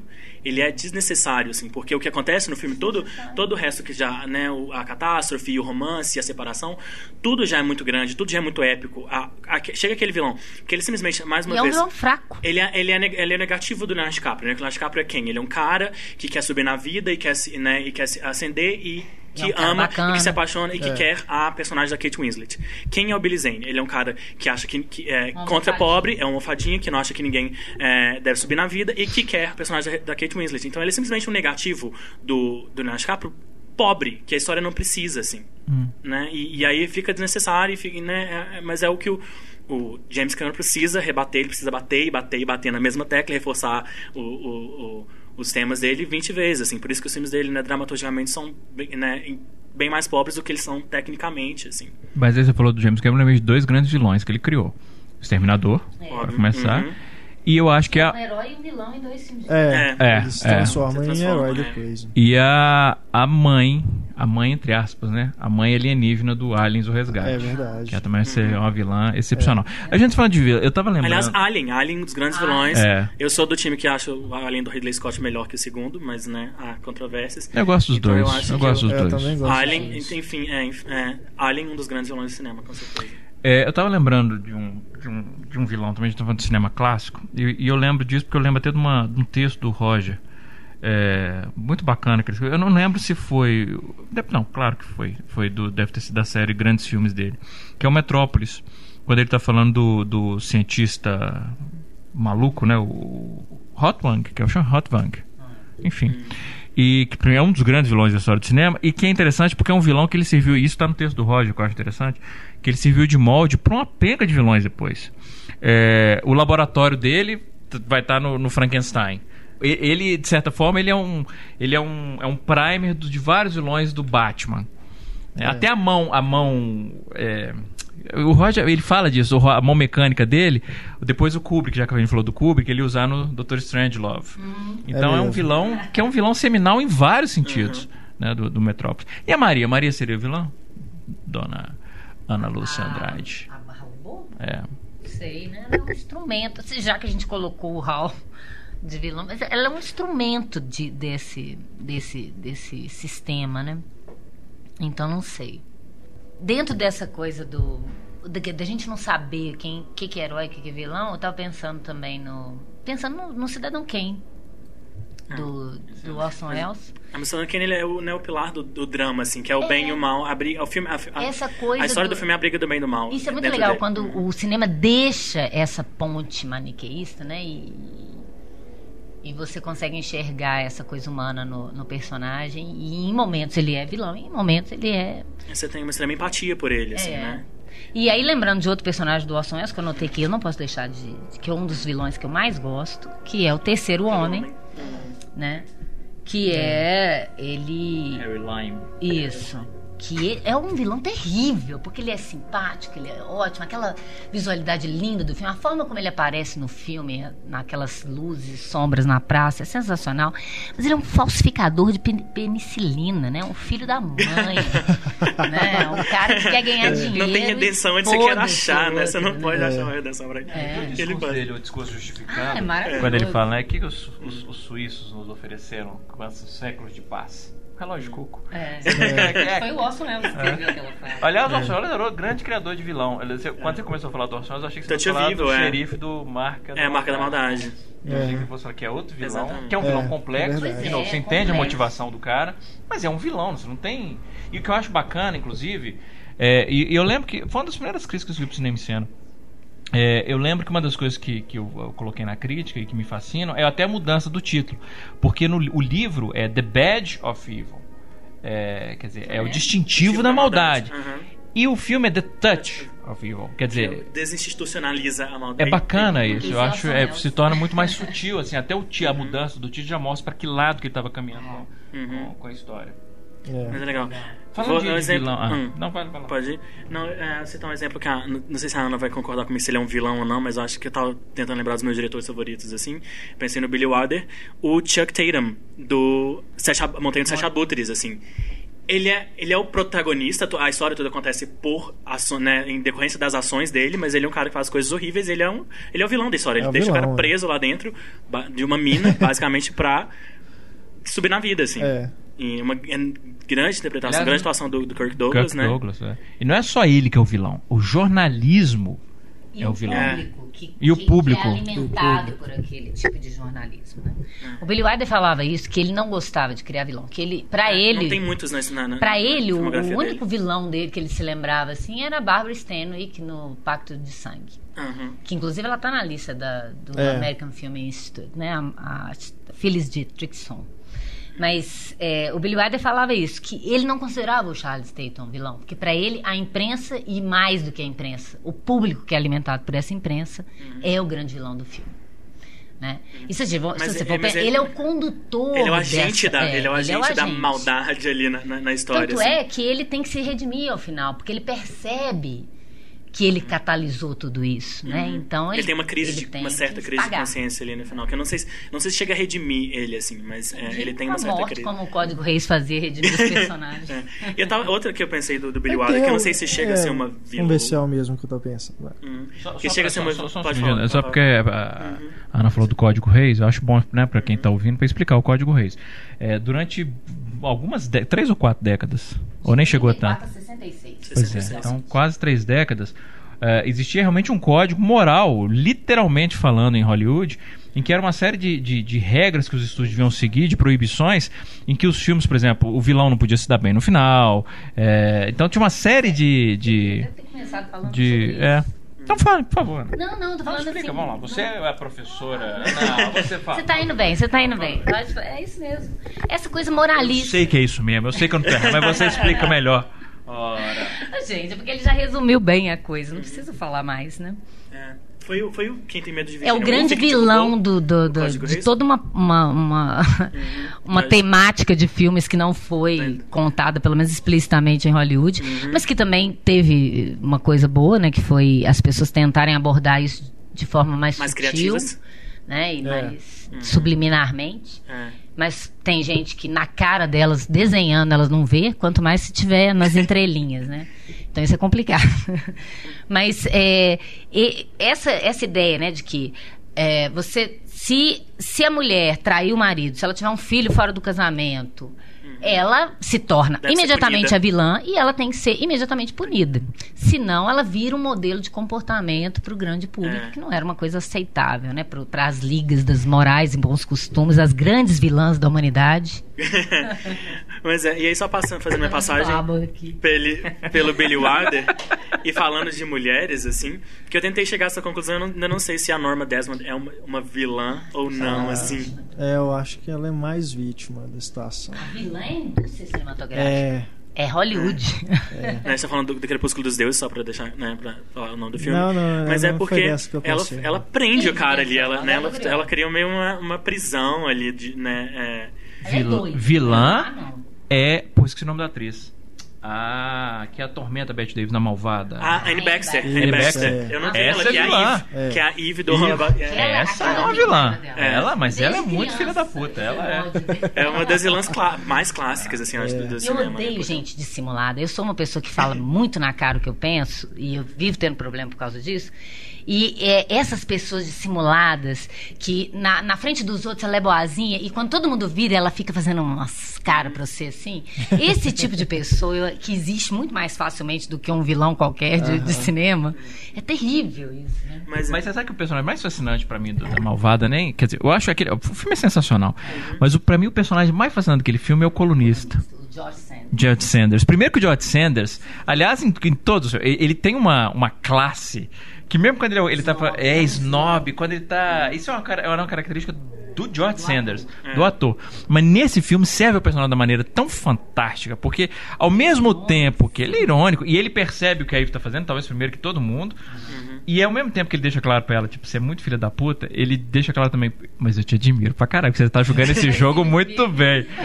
O cara é sensacional aquele Mas, personagem. é- mas esse, o- o- não por acaso, né? Eu acho que a Malvada virou. Ele é um desses filmes icônicos, assim, que ele virou paradigma de tanta coisa, tantas novelas, eu acho, tantas séries, tantas coisas que já foram criadas com o mesmo, nesse mesmo modelo do, do A Malvada, né?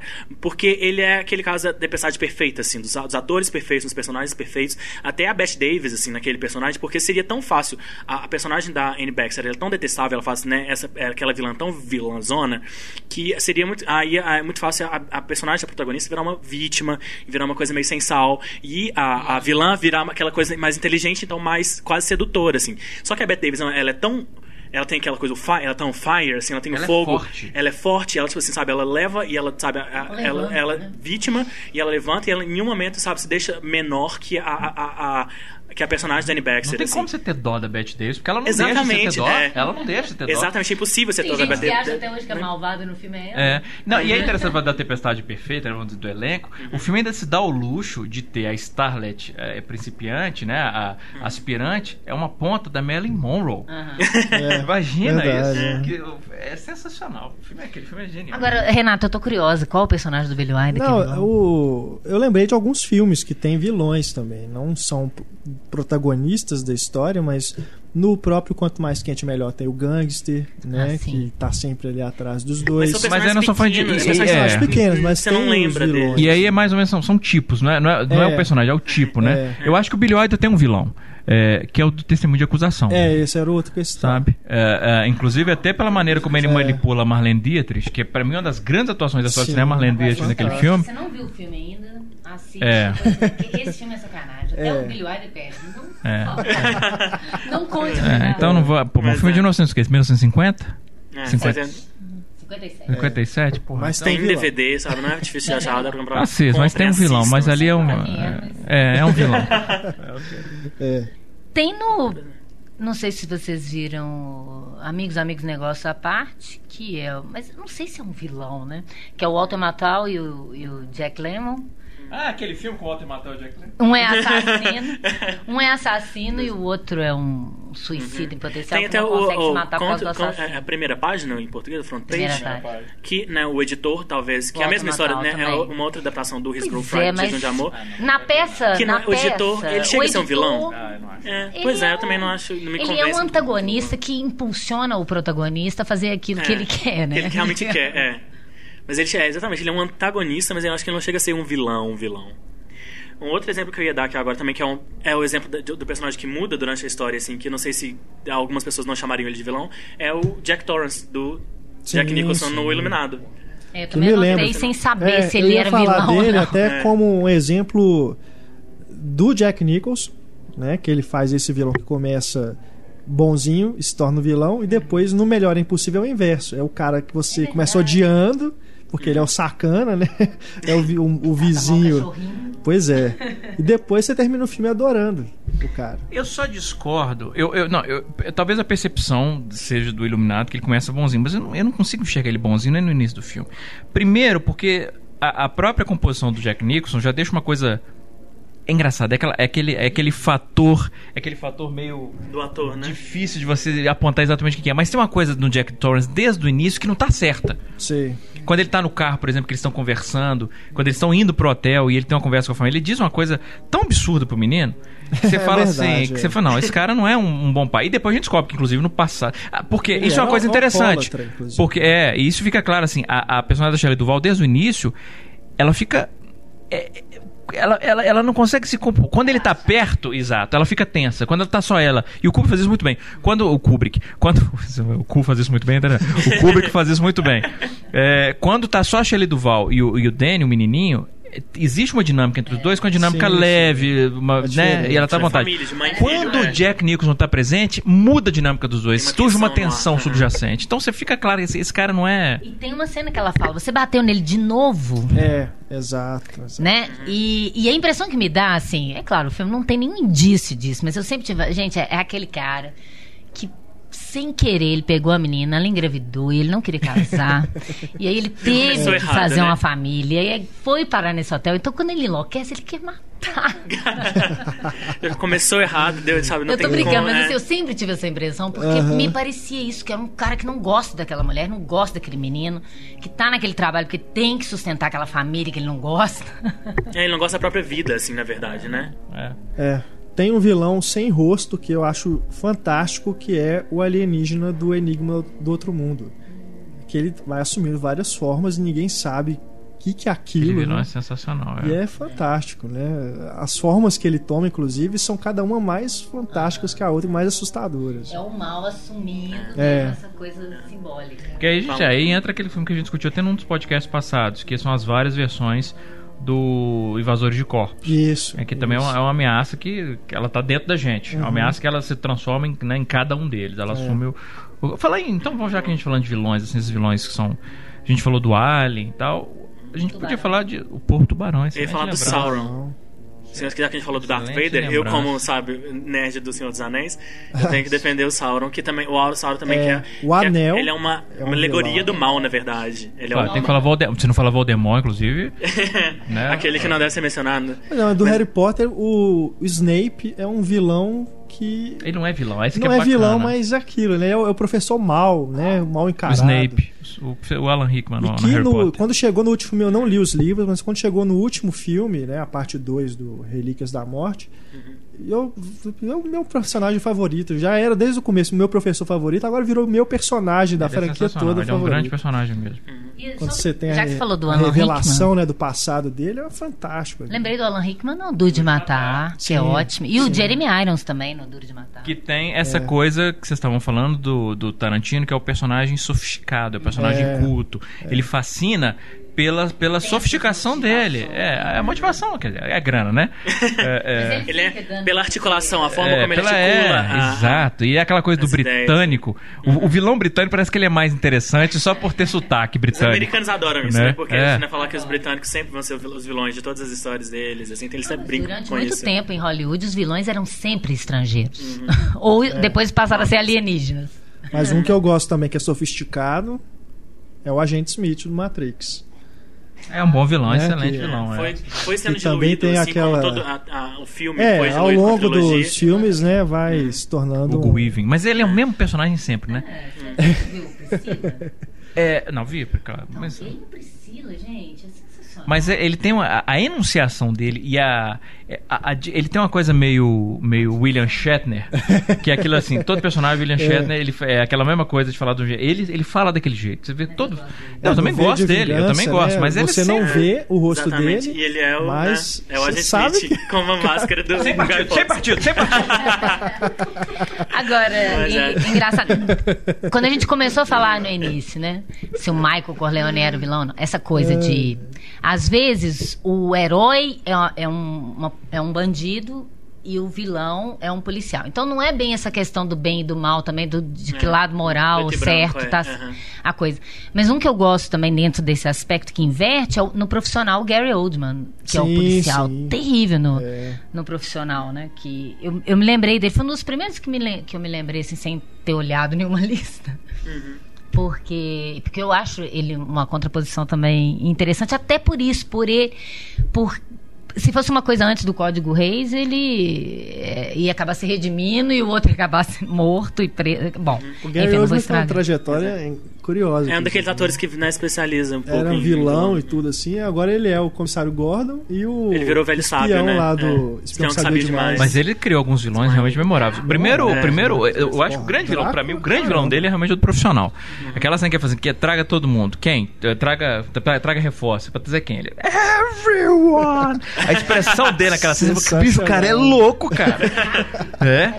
É. Aquele grito dele pra mim é sensacional. O momento da carreira dele pra mim definiu. Quando eu vi aquela cena que ele everyone, eu falei, esse cara é foda. Eu quero acompanhar todos os filmes dele. O, o vilão é um personagem muito pequenininho que ele faz, mas é um dos melhores de um filme que eu gosto muito, que é o Amor a Queima-Roupa. Que ele faz aquele, aquele. Ele faz um, um, um traficante que ele é, tem certeza que ele é negro. Na cabeça dele, ele é aquele. Ele é, ele é negro. Ele é tanto que. Ele é muito bacana. Ele usa. Né, é, é, dreadlocks isso, isso. e ele tem e, ele, e, e, a, e, as gírias enfim que é um, é um vilão sensacional que ao mesmo tempo é divertido mas é um cara que você fala pô esse cara é, é mal demais é. um outro vilão que ele fez que eu acho muito bacana é, o, é de um filme que é, é, o filme não é tão bom assim não mas enfim é um filme com Kevin Bacon o Christian Slater e ele faz o, o, o diretor de um presídio e o Kevin Bacon é um é, é, muito esse bacana. filme, eu vi esse filme, não tô lembrando dele. É. É, eu, eu esqueci o, título do filme, mas ele faz o, o diretor da prisão, e inclusive ele, ele, faz uma sacanagem, ele corta o tendão de Aquiles do personagem do Kevin Bacon só para ele ficar aleijado para sempre. Aleijado não, ele ficar deficiente para sempre. Sem partido. É, é agora tudo agora é motivo de protesto, então é, é um outro grande vilão. Aliás, ele é um grande ator ele é um grande é. intérprete de vilões, o Gary Sim, Oldman. É. Ele é um grande. É que eles chamam, não é a expressão que eles chamam em Hollywood, né? O character actor. Né? Character né? actor. Que ele nunca exato. faz. A, a, estrela, assim, ele nunca é o herói, né? mas ele, todo personagem que ele faz, ele encarna perfeitamente. E o Drácula que você citou, né? O Drácula ah. Embora eu tenha muitas ressalvas ao Drácula, porque Ai, o Drácula é um vilão. Você lê o livro do Bram Stoker, é. ele é um vilão. E no filme do Coppola, ele é quase um herói romântico. Então isso, me, isso me incomoda. Isso pra gente discutir aqui. Uhum. O Drácula, o monstro do Frankenstein, uhum. que teoricamente seriam vilões, né? E o uhum. cinema transforma. Não, no caso do monstro do, do, Frankenstein, ele é outro personagem patético, no sentido né, que sofre o, o patos dramático, mas. Uhum. É, e acaba sendo vítima também da própria, própria circunstância. No Frankenstein, que às vezes fala, ah, ele é o monstro. O monstro, ele é o monstro, sim. É o cientista, uhum. né? Que chama Dr. Frankenstein. Que é o que faz, a, a, brincando de Deus ali, né? Ou enfim, do criador. e é, que a gente falou do, do tubarão, que você estava falando do, do personagem do Enigma do Doutor Mundo que não, que não tem rosto. E é interessante no tubarão também Claro, é um tubarão e tal, mas um tubarão se tornou um monstro por causa do Spielberg, que antes ele era só um peixe, né? E. é. E se você pensar que num filme de 2 horas e 10 minutos, você tem 3 minutos de tubarão entre barbatana e, e uma boca que aparece, né? Essa ideia do, do, Spielberg de seguir bem o Hitchcock na narrativa por omissão, né? De você não mostrar o mal, o mal se torna maior dentro de cada um. Né? Se torna aquela coisa muito mais terrível porque você não, não vê, né? Isso é muito legal. O vilão ele tinha é trabalhado... a trilha, né? O vilão é aquela música terrível é... que, to... que toca assim, cada Ele trabalha um, um vilão no mesmo sentido no primeiro filme dele, né? O Encurralado, que é o caminhão preto lá, que não que tem motorista, novo, não tem nada. A gente já citou exatamente, ele é o Shigure, ele é o Robert é. Mitchell no Mensageiro do Diabo, ele é a encarnação do mal, você não vê o rosto do motorista, é. ele é o mal. Ele é o mal, é uma boa lembrança também. Queria fazer um, um, um, um parênteses, um acréscimo também, que o Pablo falou de né, vilões bons em filmes ruins, assim. E, falar, e a Ana lembrou do Michael Corleone, eu lembrei Al Pacino no Advogado do Diabo, que é um filme médio, é um filme, nada, sabe, que se, se, se, eu for assistir ele hoje, provavelmente, eu vou achar milhões de defeitos, mas é um filme ruim que eu gostava, assim, que eu gosto. E, é, ah. e o Diabo, né, Al Pacino fazendo o Diabo, né, sabe? É, o Diabo é um vilão, né? Eu lembro que na época do lançamento do Advogado do Diabo, eu estava escrevendo para uma revista chamada Movie Star, e eu escrevi uma matéria sobre o Diabo no cinema. As, uhum. Todos os diabos é, em filmes, e assim, é um personagem que já rendeu muito. Eu gosto de Advogado Diabo. Eu tenho um problema com, com o final. Eu acho o final um final. Ele explode, o filme explode, né? Ele vira, uma, ele vira um vira tecnia, né? Não, e, e, o final mesmo, o final, o de voltar no tempo pra tentar uhum. de novo, aquilo me incomoda. Porque quando. É, filme de 96, então foi foda, foda-se o spoiler. A, a, a, ação final do Keanu Reeves, eu lembro no, do Keanu Reeves no filme, quando ele toma, né, aquela ação final pra. pra enfim, não ceder o diabo. Eu lembro que no cinema eu falei, porra, que do caralho, isso o herói ele toma a pílula azul. O herói se matou. Eu acho bacana. E aí o filme volta, eu. Isso me incomoda, mas eu gosto do filme. Mas sem dúvida, o Alpatino. Olha, porra, a gente falou de Alpatino, Scarface. Pois é, é mas é um vilão, é o anti-herói, não. Porra, nossa, mas o cara quer comer a irmã. o cara quer comer a irmã dele. O cara, o cara mata o melhor amigo porque quer transar com a irmã. O, tem como. Ele é vilão, Daniel, por favor. Não me, não me meta medo. Eu tô ficando com medo, Daniel. Scarface. Só pela forma como ele trata a Michelle Pfeiffer, já é um. Eu acho que o Daniel vai sair do podcast como vilão. Do... Exatamente. Não, ele é, não, tem uma tenho, sociopatia rolando ali com o Daniel. Sérios, assim. Porque uma coisa é gostar do, do personagem. Eu adoro Scarface. Eu acho Scarface, eu acho um vilão. Say hello to my little friend. É a hora que eu falo assim: bota pra fuder, Scarface. Mata esse povo todo. Você vira, porque você, você vibra pelo cara. Mas, mas é falar que ele não é vilão. Falo, né? Mas eu, eu falo mais uma vez a questão da, da, da, da do, do é. conceito assim, do vilão. Sempre o vilão existe em função de um herói. Então no Scarface, é, ele é um vilão em função de quem é o herói do filme, né? Então, assim, aí, aí você parte para aquele recurso de chamar ele de um anti-herói, né? Mas eu não sei se é. essa é uma definição que, eu, que, eu, que seja muito prática ou muito eficiente de vilão. Um vilão só existe em função do herói. Porque o vilão pode existir em função dele mesmo. Porque o Scarface, o, é, de novo, é, e aí vem a definição que eu acho que é uma, uma, uma definição interessante ele é o agente, como você falou lá no começo, ele é o agente da própria destruição. É. Né? Ninguém. Se, se, o Scarface ele fosse mais comedido, mais racional, ou tivesse um pinguinho de. um pinguinho que fosse de moral, é, ele se daria bem. Né? Ele provoca a própria é. destruição pela ganância, pela crueldade, pelo ímpeto de vingança. Né? Esse ímpeto de vingança é um traço do, do Michael Corleone que é interessante. De novo, de forma nenhuma que eu considero como vilão. Mas é, no 2, principalmente, que é o que a gente falou que ele, ele realmente ele age da maneira mais reprovável, tem até um, um momento em que o, o, o, Tom Hagen, que é o personagem do Robert Duval, diz, diz pra ele: Você já venceu. Você já venceu, você não precisa destruir seus inimigos, você já venceu. E ele não, para ele não é bastante vencer, ele não só quer vencer os inimigos, ele quer destruir os inimigos. É. Né? E, e é o que acaba levando a conversão absoluta do Michael Leone pro papel de, de, de, É diferente. Ele é mal. Ele não, é, ele não chega a ser vilão, mas ele é um cara mal. Ele é um cara que ele se torna uma pessoa má. É, do, o mal tanto, domina, né? Que ele, ele não necessariamente, não, necessariamente é o vilão, é por isso, exato. Essa, é, é, essa é a questão, por isso que eu falei, eu não encaro o Michael Leone como vilão de maneira nenhuma, mas não dá dúvida também que, principalmente a partir do segundo filme, ele se torna uma pessoa má, inquestionavelmente má. É. Mas o equivalente no cinema brasileiro dos Scarface seria o Zé Pequeno. É, ah, tinha notado ele aqui, é verdade. Eu da Cidade que... de Deus. É. É o nosso vilão mais icônico, assim, talvez, né? É, Porque é, é, é o é. bandido. Não, primeiro que é né? vilão, sem dúvida. É, o bandido. Mas como que ele se torna bandido?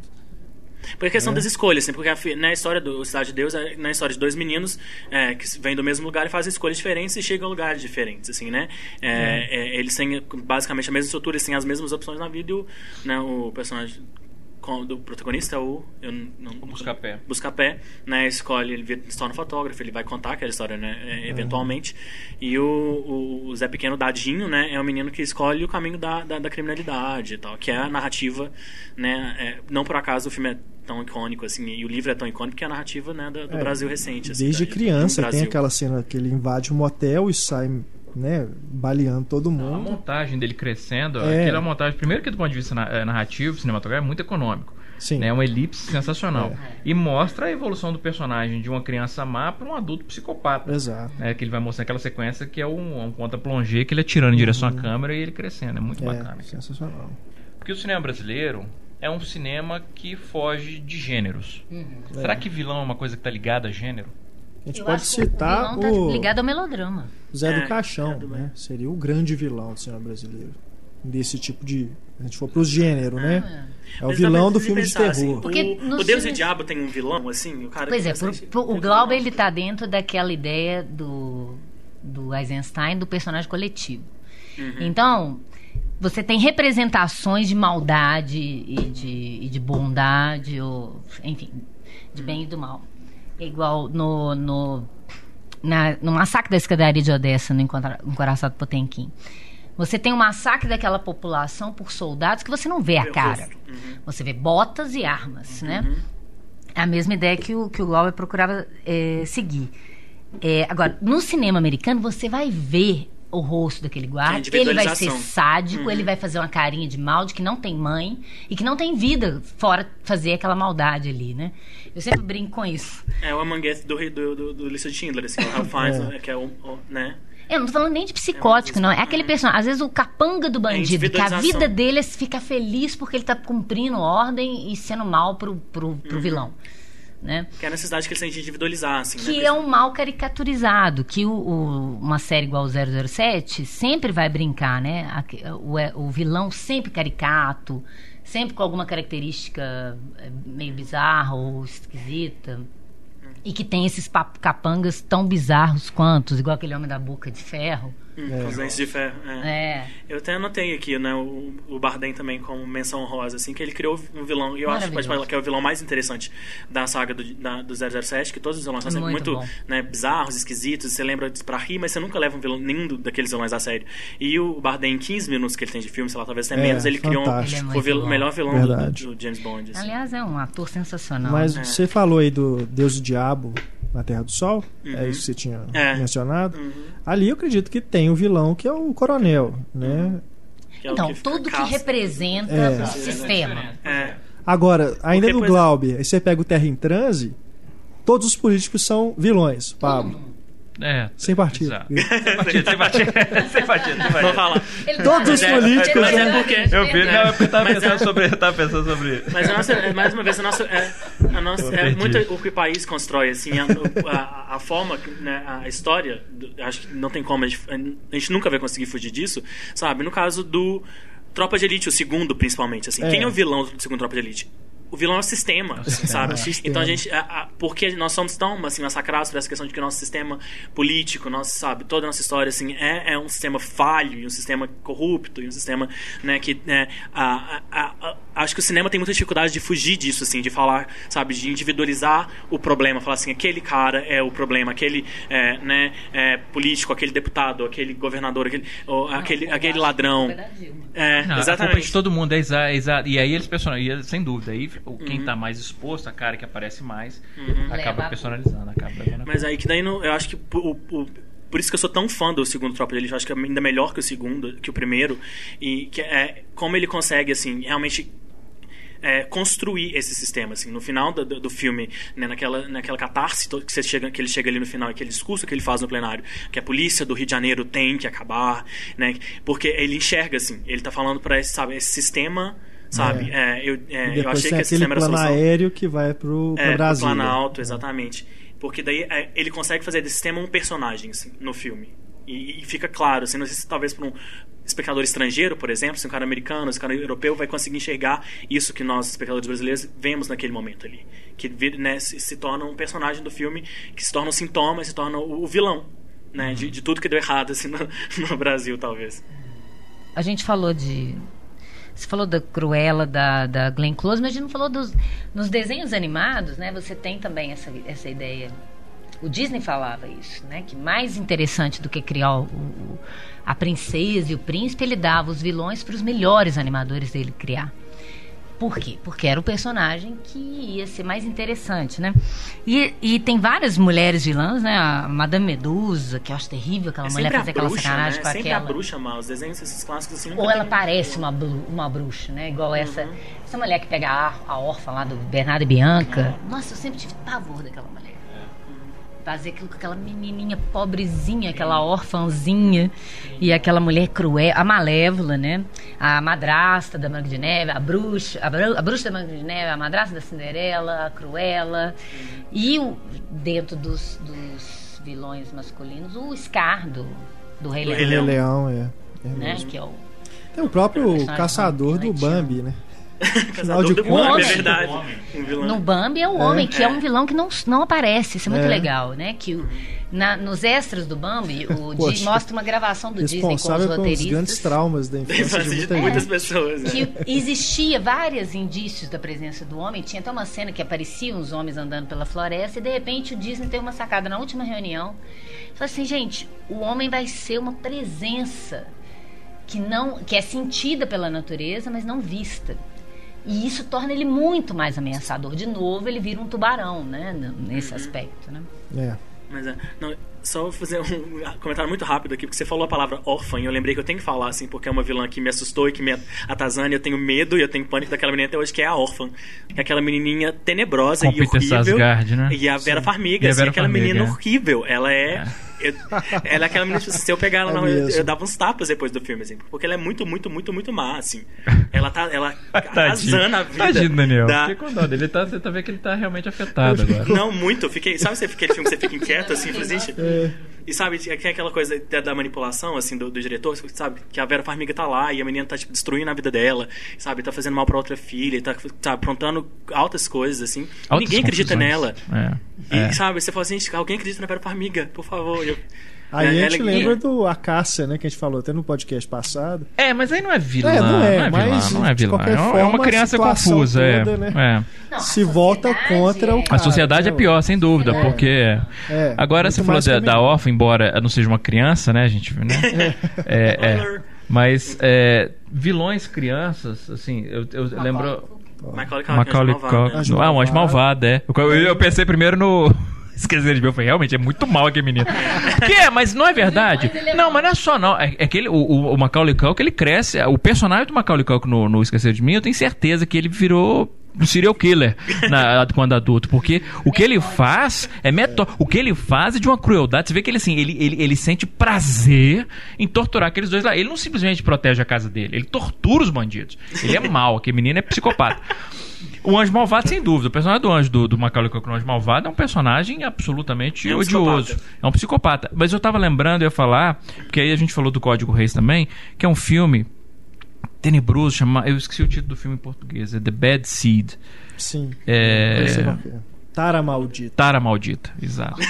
A Tara Maldita. exato. Traduções maravilhosas. Me, exato, isso.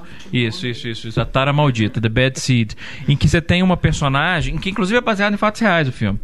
É, que é, é de uma, aliás o filme parte de uma discussão científica de que da sociopatia está presente na, na, no, no, indivíduo desde a infância você consegue identificar é uma coisa que vários psiquiatras e psicólogos hoje eles uhum. levam em consideração você consegue identificar traços de sociopatia porra, precisamos falar sobre Kevin.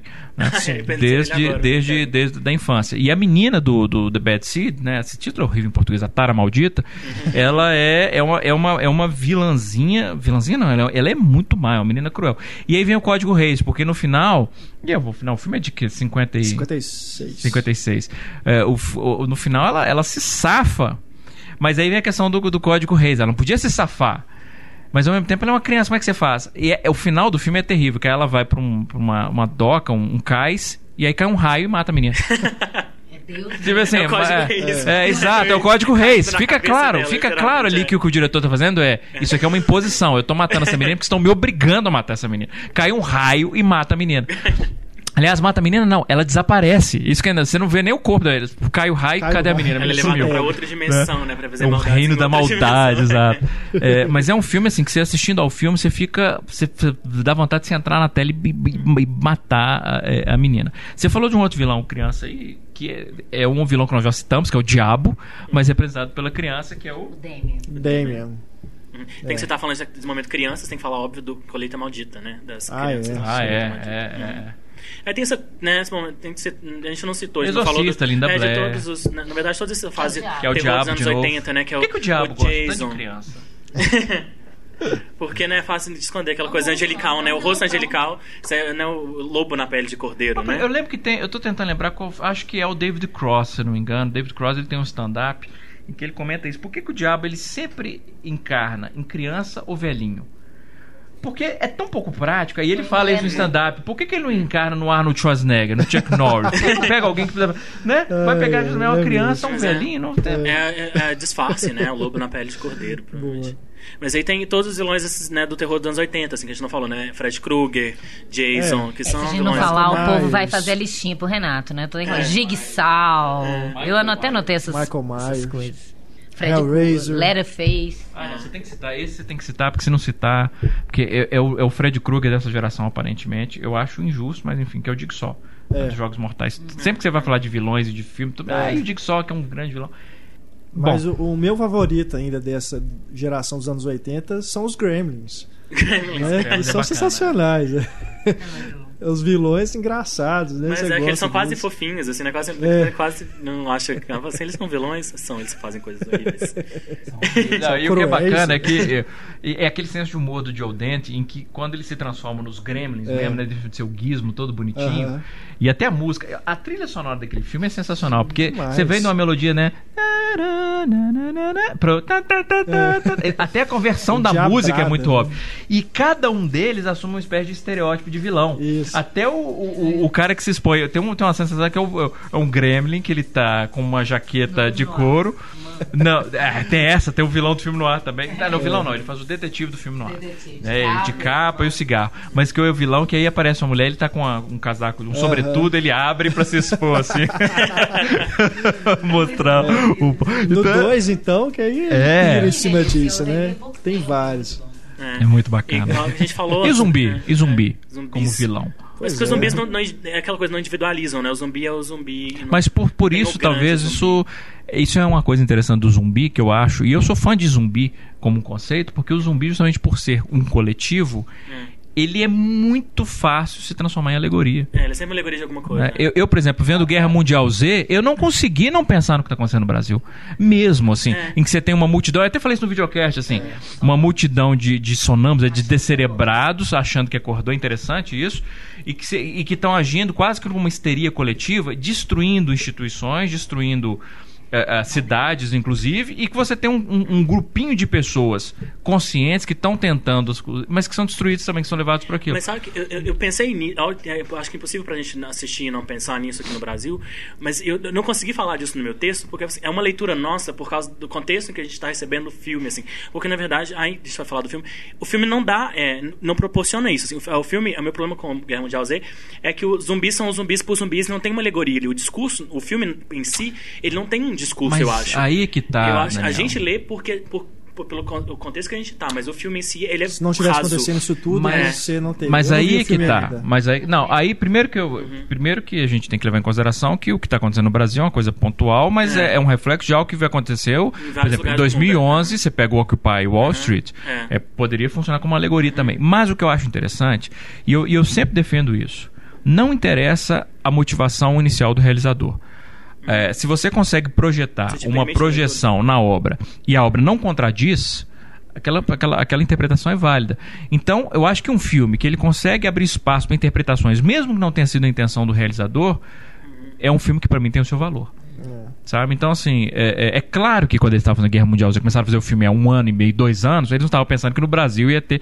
Mas é óbvio que não é, não é uma alegoria intencional do Brasil. Mas se ela serve, pronto. É, como obra de arte, o filme preencheu É, o seu papel. Eu acho assim, ele- ela pode servir, mas o problema é que até a forma como ele resolve a história e a, a, a- a resolução ali da coisa é tão pobre, assim, é tão mal Do ponto de vista resolvido. dramatúrgico, sem dúvida, É, sem dúvida. Que ele fala, não sabe, não, acho que não permite nem isso, assim, le- uma leitura minha pelo momento que eu tô, mas en- enfim, né? E eu acho, eu escrevi isso no meu texto, assim, que todo filme, todo bom filme de zumbi, é, os zumbis são alegoria de alguma coisa, de alguma situação, de algum contexto político em que ele se insere, assim, né? Uhum.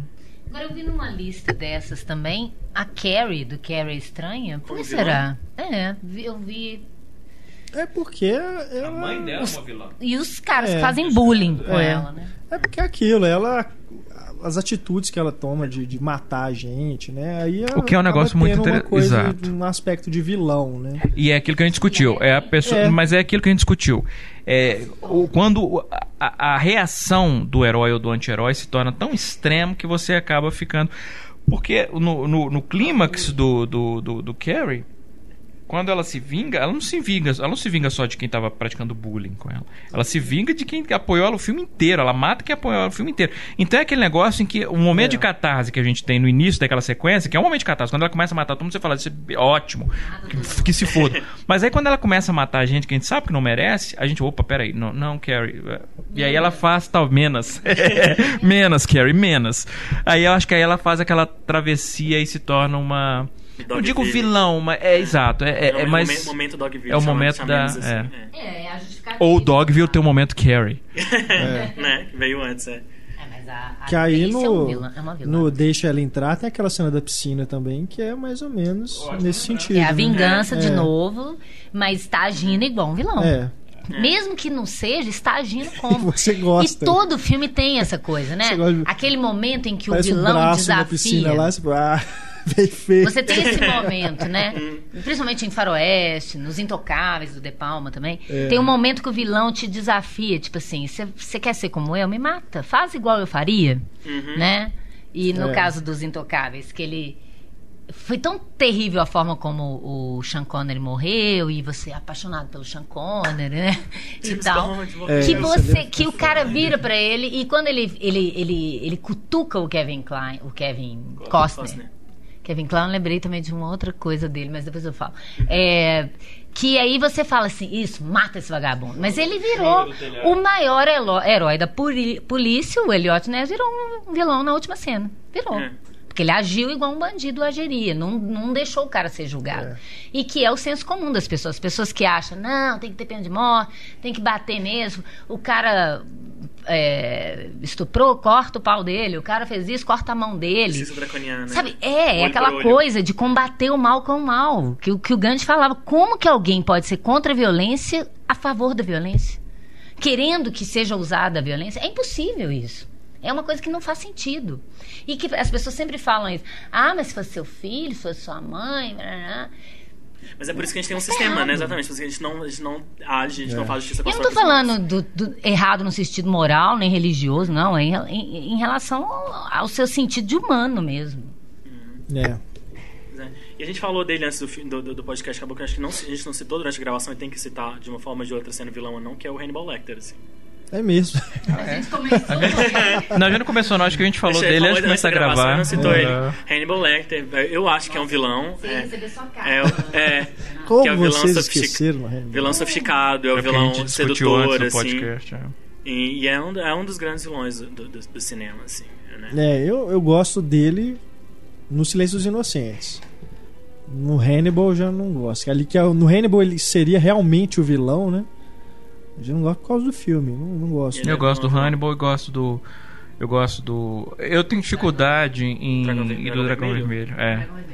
É. Eu gosto, eu gosto dos três. Aliás, eu gosto do, do Dragão Vermelho mais do que eu gosto do filme do Michael Mann, o Manhunter.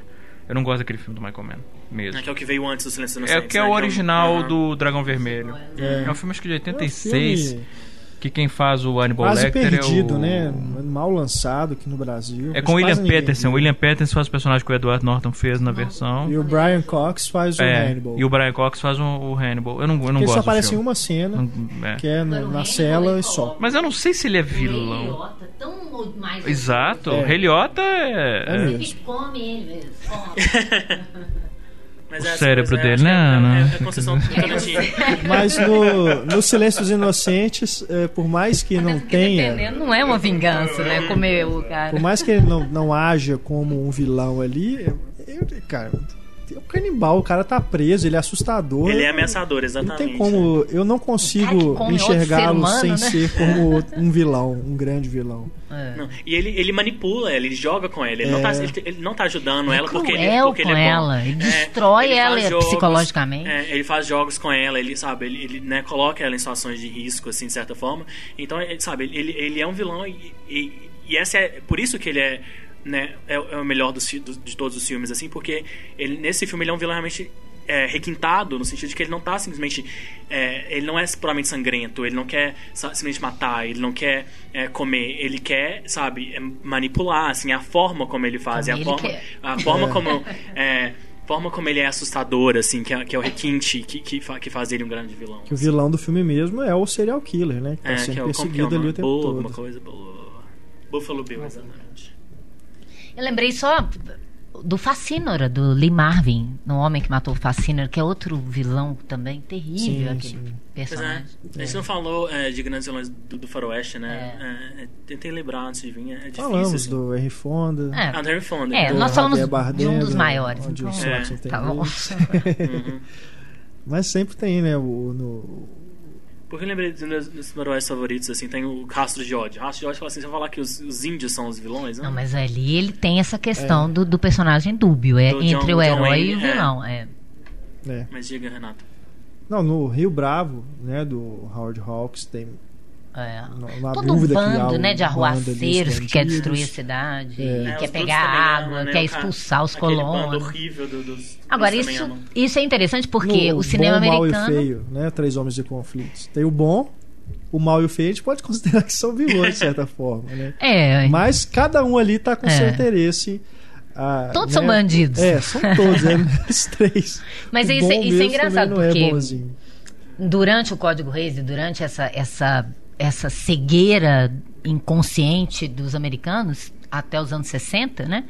Você tinha nos westerns o índio como um grande vilão. É. Até que depois isso, isso reveste o próprio John Ford. John faz o, o Rastros de é. Ódio é. já é uma, uma reviravolta. É aquele herói que é mau e que é talvez mais cruel do que do que qualquer índio que só está defendendo o seu território, é, não, é. Tá, não, quer, não quer levar não quer levar bala, né?